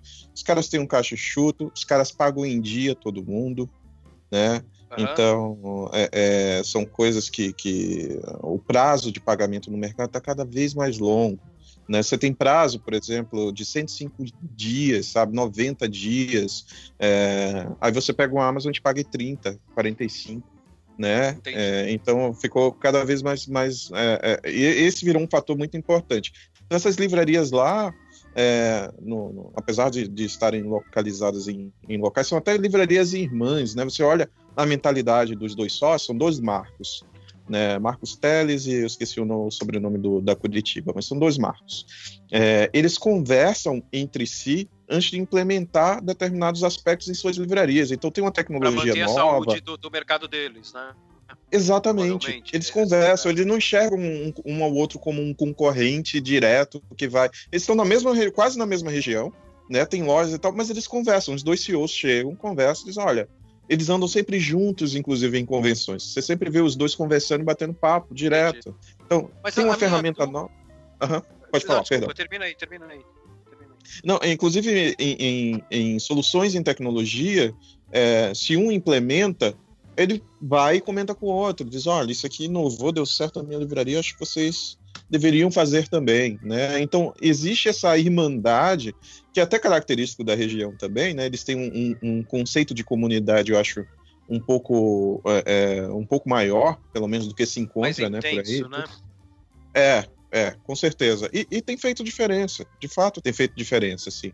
A gente enxerga no volume de venda dessas livrarias e, e é algo muito legal de se ver. É, é então, mas a, a minha dúvida é, é, é, é, a seguinte, porque assim, a gente falou no começo, o Fábio falou do, do movimento da volta da livraria de bairro e tal né? Uhum. E essas livrarias que a gente citou aqui, que estão fora dessa esfera do, do gigantismo de cultura, Saraiva, a gente tem um monte de alternativa uhum. aqui. Como eu disse, elas me parecem todas livrarias, redes, não é livraria, é rede de porte médio. Uhum. Sim, que elas então, estão assim, em shoppings e tal. Exatamente. Então, assim, há no Brasil essa tendência também da volta da livraria de bairro, porque eu não consigo enxergar isso aqui em São Paulo. A uhum. livraria de bairro. Sim. Isso é um negócio é... que eu não é. enxergo mais. Então, assim, talvez o problema seja comigo. Tem, tem essa tendência não, aqui não. também, ou isso é um negócio que está rolando nos Estados Unidos e que pode ser que chegue aqui? Porque isso é importante para a gente amarrar todo aquele assunto do, das mudanças que vão acontecer para o escritor também, né?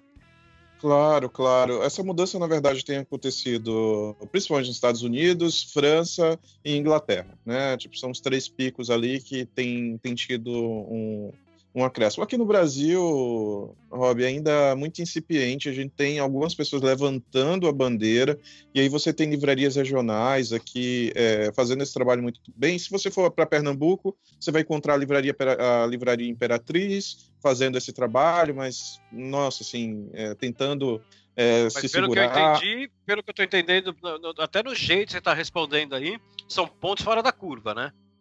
São, são, são. É, o grande problema ainda é que são pessoas, assim, quase solitárias levantando essa bandeira. Se você chega aqui no, no, no o que aconteceu com a Leonardo da Vinci, eu acho que é uma história importante para ser compartilhada e tal. A gente tem uma livraria super importante aqui na cidade do Rio de Janeiro, né? Uma, uma livraria super bem frequentada, enfim, é, várias personalidades é, andavam por aí. E essa livraria chegou à beira da, da falência até o final de 2015. Né? E no final de 2015 ela tava, ela anunciou, chegou a anunciar no jornal, acho que foi no próprio o Globo aqui da, da, do, do, Rio de Janeiro e tudo, é, anunciou que, que iria fechar as portas, né? E aí um livreiro, na verdade, uma pessoa Cara, que trabalhava que na Saraiva. Eu acho que eu vi essa história. É, era uma pessoa que trabalhava na Saraiva, né? Que é o Daniel Lousada. Né? Hum. O Daniel comprou sozinho, sem capital de ninguém, sem banco. O cara foi lá e comprou a unidade da Leonardo da Vinci, reformulou toda a marca. A livraria tá linda, tá incrível. É um ponto de cultura, de encontro, resgatou uma memória afetiva e até de autoestima do centro da cidade. Muito legal. E né? não Mas perdeu a identidade, né? Não perdeu a identidade. Continua sendo Leonardo da Vinci. O lema dela é independente desde 1900 e bolinha, lá que tem um ano de fundação da, da Leonardo da Vinci. E ele levantou esse movimento da independente aqui no Rio de Janeiro fortemente. Trouxe para o centro da cidade do Rio de Janeiro uma autoestima que estava se perdendo, né? Que era daquela livraria é, que você poderia. Isso que você falou da FENAC, que você tem essa relação com, com a FENAC, é, que as pessoas tinham com essa livraria. As pessoas iam lá para encontrar, por exemplo, RPGs, porque Sim. essa livraria tinha uma ligação muito forte com, com um livro importado. Então, durante a década de 90, quem trazia os RPGs e, e coisas de fora, quadrinhos importados, era Leonardo da Vinci né? Então, é, é, ele perpetuou isso, né? Ele vende, sim, que todo mundo vende, porque se você for lá e tal, vai naquela compra de oportunidade, acaba levando, mas ele tem uma diversidade maior, né? É, é um cara que está brigando e levanta essa bandeira. Junto deles aqui tem a Folha Seca, que no Rio de Janeiro, por ter sido a cidade, né?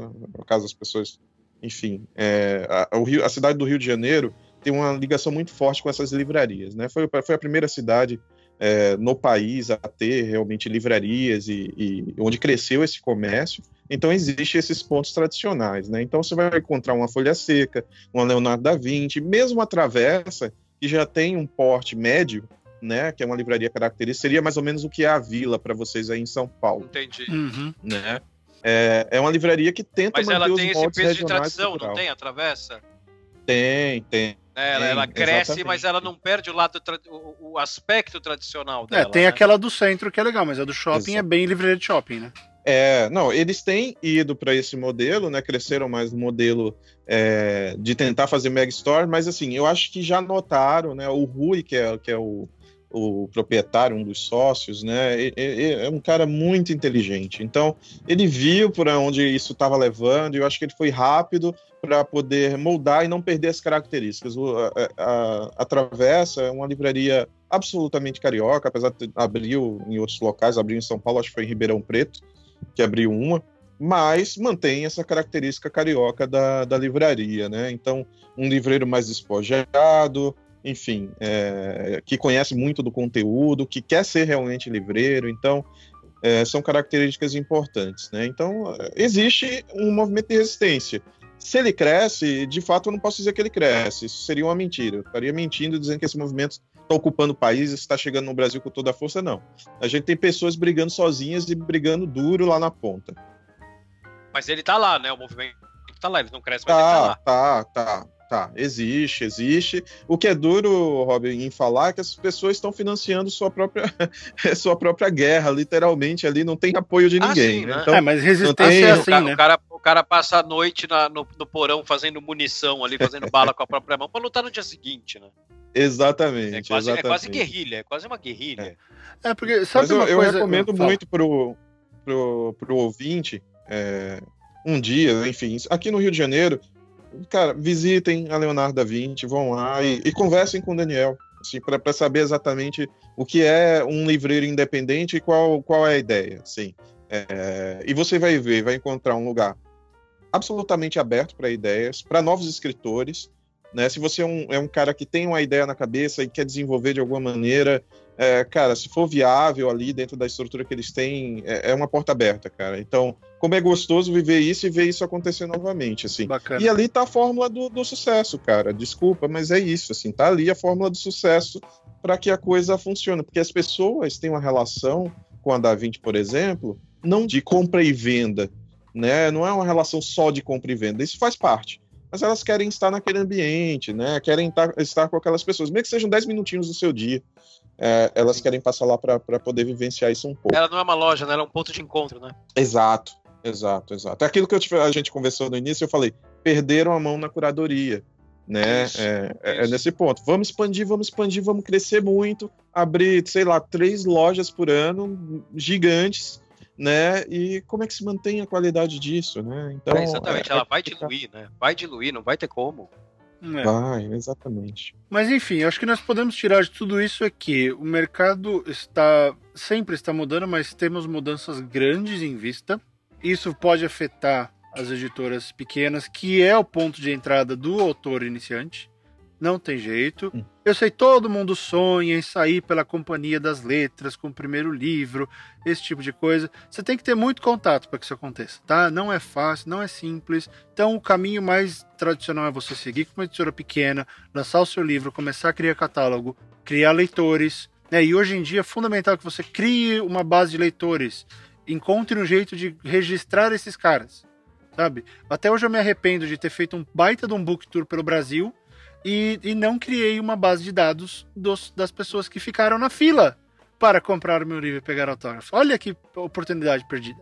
É, então, assim, é meio que essa lógica, e talvez se os, os dois Golias virarem um Mega Golias, ou enfim, criarem lojas menores, a gente tenha mais espaço para que as editoras menores entrem. Então, o mercado vai mudar. Uh, isso é uma das coisas que às vezes uh, muitos escritores iniciantes não pensam, não, não pensam, não, não se preocupam, que é ler o mercado, ler o trade, que a gente chama.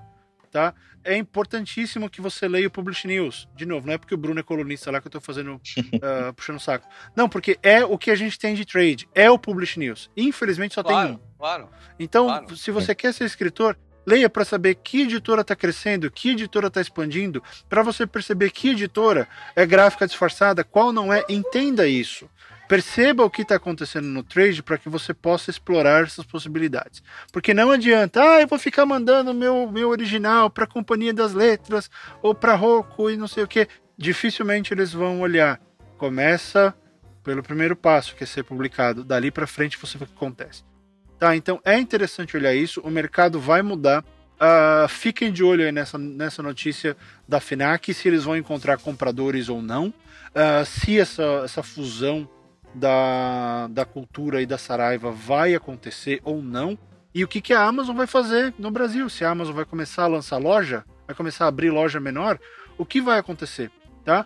É, e é importante também ver, ver como é que a Amazon está indo em termos de KDP, que é a publicação de e-books.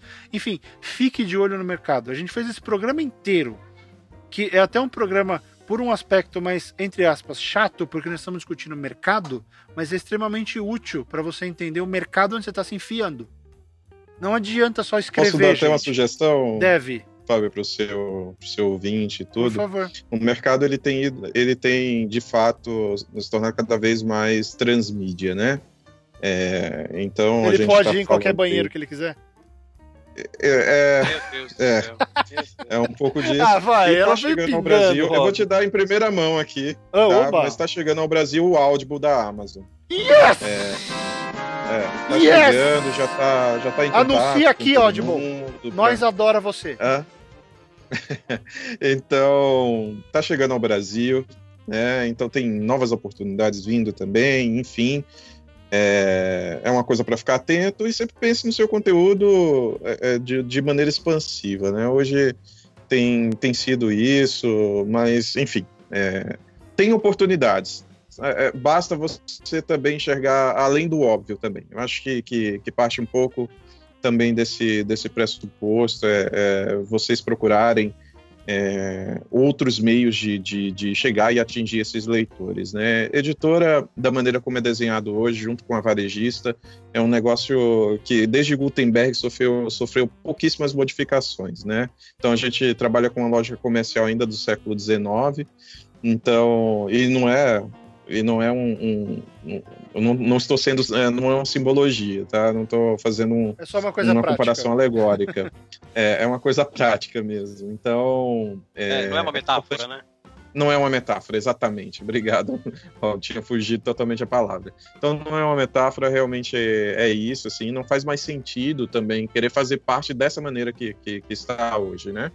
Então, eu recomendo muito isso, assim. Procure expandir também o conteúdo que você está produzindo para o que você realmente quer. Mas, sabe, é, é, existe vários meios. As coisas estão mudando, mas esteja atento às novas mídias, novas maneiras, a, a, nova maneira de comunicar, que na verdade você vai olhar, não é nem tão nova assim. Ela é velha. mas assim, as pessoas vão reutilizando, reaprendendo e, e apresentando de outra maneira. Então, é, o que mudou foi a, a ferramenta. E ó, a última coisa, escreva bem. Se o seu livro não for bom, Escreva, nada disso adianta. Favor. Escreva bem, tá bom? Escreva faça o conte. Faça o conte. É, aliás, inscrições ainda abertas para o Conte 2. Uh... Eu acho que a gente. Eu acho que a gente está tá chegando perto do final, não sim, tá? Sim, sim, sim, sim. Eu queria deixar, queria deixar um recado antes da gente terminar. Hum. Que tem aqui a notícia que a gente pegou no meio do, da gravação, que, é, que, a, é, que a FENAC está tá, tá, tá buscando um parceiro para reforçar a operação. Olha, o recado que eu queria deixar é que o gente que escreve está aqui aberto a propostas. né? Se, se, a FENAC quiser, a gente, a gente também tem, tem uma operaçãozinha aqui que a gente quer reforçar. A gente, a gente não vai sair do país. Não vai, é, a gente vai continuar. A nossa, a nossa, o Barreto mora fora, mas o programa é brasileiro, ele vai continuar operando em português aqui. Então, FENAC, meu. É. Não, a FENAC, o Audible, né? Eles querem procurar parceiro, estamos aqui. Não, não, não, mas quem tá procurando parceiro aqui oficial é a FENAC, ó. O gente que escreve tá disponível. Não, eu sei, mas o Audible é áudio. Vamos o sentar, vamos conversar, vamos gente conversar. que escreve FENAC. Precisa só de um banquinho, só um precisa café. de um banquinho. Vai, leva um banquinho pro Rob. É, porque ele é pequeno, mas não no tamanho. Não, errei, como é que é? Suficiente. Ele é pequeno no tamanho, mas não não na relevância. Não irrelevante. Fenac, senta aqui, vamos conversar. Vamos, vamos conversar. conversar. A gente escreve tá aqui. Tamo aqui. Pô, essa operação vai ser boa pra todo mundo, hein? Né? Exatamente. Maravilhoso, cara. É, maravilhoso. E, e só. Eu último... acho que é bem por aí. É, é bem por aí. E, e, e, o último, o último merchante, agradecer ao Bruno. Só lembrando, a nossa campanha de financiamento coletivo está no ar, no Apoia-se, no Padrim e no Patreon. Todos os links estão aí na postagem. Se você puder uh, ajudar a gente com uma graninha, a gente agradece. Se não, ajude a gente divulgando, colabore, mande alguma contribuição, participe dos comentários. E Rob, eu vou deixar uma pergunta hoje para os nossos ouvintes a respeito do tema de hoje, que é o seguinte. Vamos ver se é a mesma que eu pensei. Qual é a que você pensou? Manda, manda, manda. Não, eu ia falar. Ah, não, manda, manda. Qual foi a última vez que você foi a uma livraria? Se você saiu de casa e falou, vou até a livraria comprar um livro. Tá, então vamos juntar porque as duas perguntas são, são curtas. Para variar. Então responde aí a pergunta do Fábio, ouvinte. Hum. Qual, qual, foi a última vez que você saiu de casa para ir para uma livraria para comprar um livro? Para, você falou, vou e... comprar um livro e saiu de casa. É, exatamente. Não é assim, ah, vou tomar um café, não. Vou sair para comprar um livro, seja ele é, um livro que você já sabe qual é, ou um livro que você vai escolher lá, mas você saiu para comprar com esse objetivo um e voltou para casa com o livro. Me responde também qual a sua livraria preferida e por quê? O okay. porquê não precisa ser muito longo. Duas justo, frases. Justo, justo. Então, participe aí. É, eu queria agradecer imensamente a presença do Bruno. As informações que você trouxe foram fundamentais, Bruno, para a gente entender esse negócio. Oh, imagina, uh, isso, daqui, isso aqui foi o mais próximo do jornalismo que a gente escreve consegue fazer. Não, porque, o Bruno deu uma aula aqui. Né, porque o Bruno é fonte já. de mercado, o Bruno é para quem os jornalistas ligam para perguntar essas coisas. A sorte minha é que eu tenho o telefone dele, né? Então. Aliás, aquilo que a gente falou, que, que, que, o Bruno ele não estava inventando nada enquanto falava, mas há o, o risco de que ele tivesse inventado tudo isso à tarde para sacanear a gente aqui. Cara, se o Bruno fez isso, eu arrisco a dizer que o Bruno é o maior escritor de ficção que já passou por esse podcast. Porque né? os números dele batem tudo, cara. Pô, o cara, meu, eu, Faz sentido. Que aula, Bruno. Porra, muito obrigado, bicho. Que aula. Faz que sentido. Eu, eu imagino. Então, Bruno. É a honra é toda minha. É. imagina. É, eu que agradeço, na verdade, a todo mundo. É, a gente tem pouca oportunidade de falar. Eu até brinquei com o Fábio, né? Na verdade, eu, eu falei pro Fábio que me ligaram antes para um veículo grande ele me ligou para falar sobre esse caso, né? E eu tinha dito que, que não, e, e que tinha outras pessoas que talvez eles quisessem perguntar e tal, mas eu, enquanto eu não tivesse as informações, enfim, é, corretas, os dados corretos, enfim, eu não ia comentar muita coisa, né? E acabou que eu tive uma atualização e, e o Fábio me ligou, tipo, em seguida também. Tá vendo? É, ele mandou um WhatsApp, eu acho que foi de à noite, né? Eu falei, ah, foi, foi. Cara, foi é o tino jornalístico. Não, e, e, o mais legal, assim, e, e de verdade, para mim é muito mais legal falar é, para um público que está interessado, o público final, né, que eu digo. Toda vez a gente fala muito para mercado, a gente oferece, enfim, oficina, ou seja através da consultoria, ou seja através das colunas, mas é algo sempre do mercado para o mercado. Né? E meio que todo mundo sabe das informações que estão circulando, né? Então, quando a gente tem a oportunidade de, de, de ter esse contato com o leitor final e conversar um pouco sobre isso, cara, isso, isso é muito bacana. E principalmente para falar de temas tão relevantes e que, cara, precisam ser levantados, que é esse caso da, das livrarias independentes, tudo aquilo que a gente falou, é, que é uma coisa bem importante de, de, de, levantar que realmente a gente tem oportunidade de discutir. Então, eu que agradeço. Com certeza. E, Brunão, vou te, vou te levantar, um, dar uma lição de casa, talvez, se você quiser. Se você encontrar, e eu sei que você conhece esses caras pessoalmente, se encontrar algum, algum representante ou dono de livraria pequena aí, de repente o próprio Rui que você falou, se quiser convidar aí para o programa, o convite fica aberto pra gente. Nossa, será extremamente bem-vindo. Exato, você trazer um desses caras e, e a gente falar sobre as independentes, sobre números mesmo, sobre como os autores podem uh, tirar proveito disso e ajudar a livraria independente. Então fica o convite aberto aí aos seus contatos, uh, tanto da, da Leonardo da Vinci quanto da Vila, se você tiver, para a gente poder falar com o pessoal, porque assim, essa fase nova, e até, amigos ouvintes, essa fase nova de gente que escreve, até com o financiamento coletivo e tudo, tem por objetivo ter condição de poder pegar e fazer esse tipo de coisa. Tá? Sim. Sim. E, e, essa grana ajuda, porque o cara tem que chegar aqui, não tem que dar problema de som, não tem que dar problema com nada, a gente tem que estar com tudo armado. Tem que ser profissional, nós temos que nos portar profissionalmente, para atrair os profissionais da área, porque nós queremos levar essa informação, esse debate para vocês. Então, né, é meio que a gente precisa comprar um terno novo para poder ir na reunião e fazer bonito. E é isso que a gente está fazendo. Então, Brunão, fica o convite se você quiser tocar é, essa bola. Já, já tá aceito. Tá? Só, só para confirmar, está aceito. A gente vai fazer isso sim. Eu vou trazer um pessoal bem bacana para. Vamos, vamos enfim, fazer. Para os seus ouvintes aí. Vamos fazer porque é legal. legal. O, Gente que Escreve é um canal entre, entre, enfim, as pessoas que de fato escrevem. A gente tem interesse em saber como isso funciona. Uh, tem um monte de gente aí que eu sei, embora eu não concorde com a prática, mas eu sei que tem um monte de gente aí que tá ouvindo, que já fez livro em Vanity Press, que imprimiu um monte de livro e tá com esses livros empilhados em casa. É.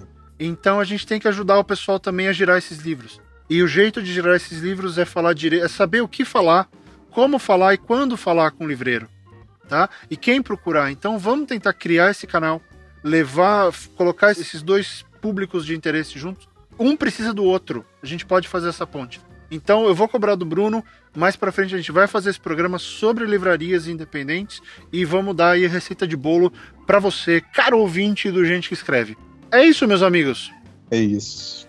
Eu acho que encerramos e, cara, não, não há mais o que acrescentar, eu acho. Justo, fantástico. Pô, super obrigado, Fábio. Imagina, Robin. Brunão. Obrigado por aceitar. Prazer, obrigado agradece, por aceitar. A gente que agradece. Você é sempre bem-vindo no programa. Então tá aí. Pessoal, esse foi mais uma, essa foi mais uma edição do Gente que Escreve, o seu podcast semanal feito por escritores e para escritores. Um grande abraço e até a semana que vem. Tchau, pessoal. Até a próxima. Tchau, tchau.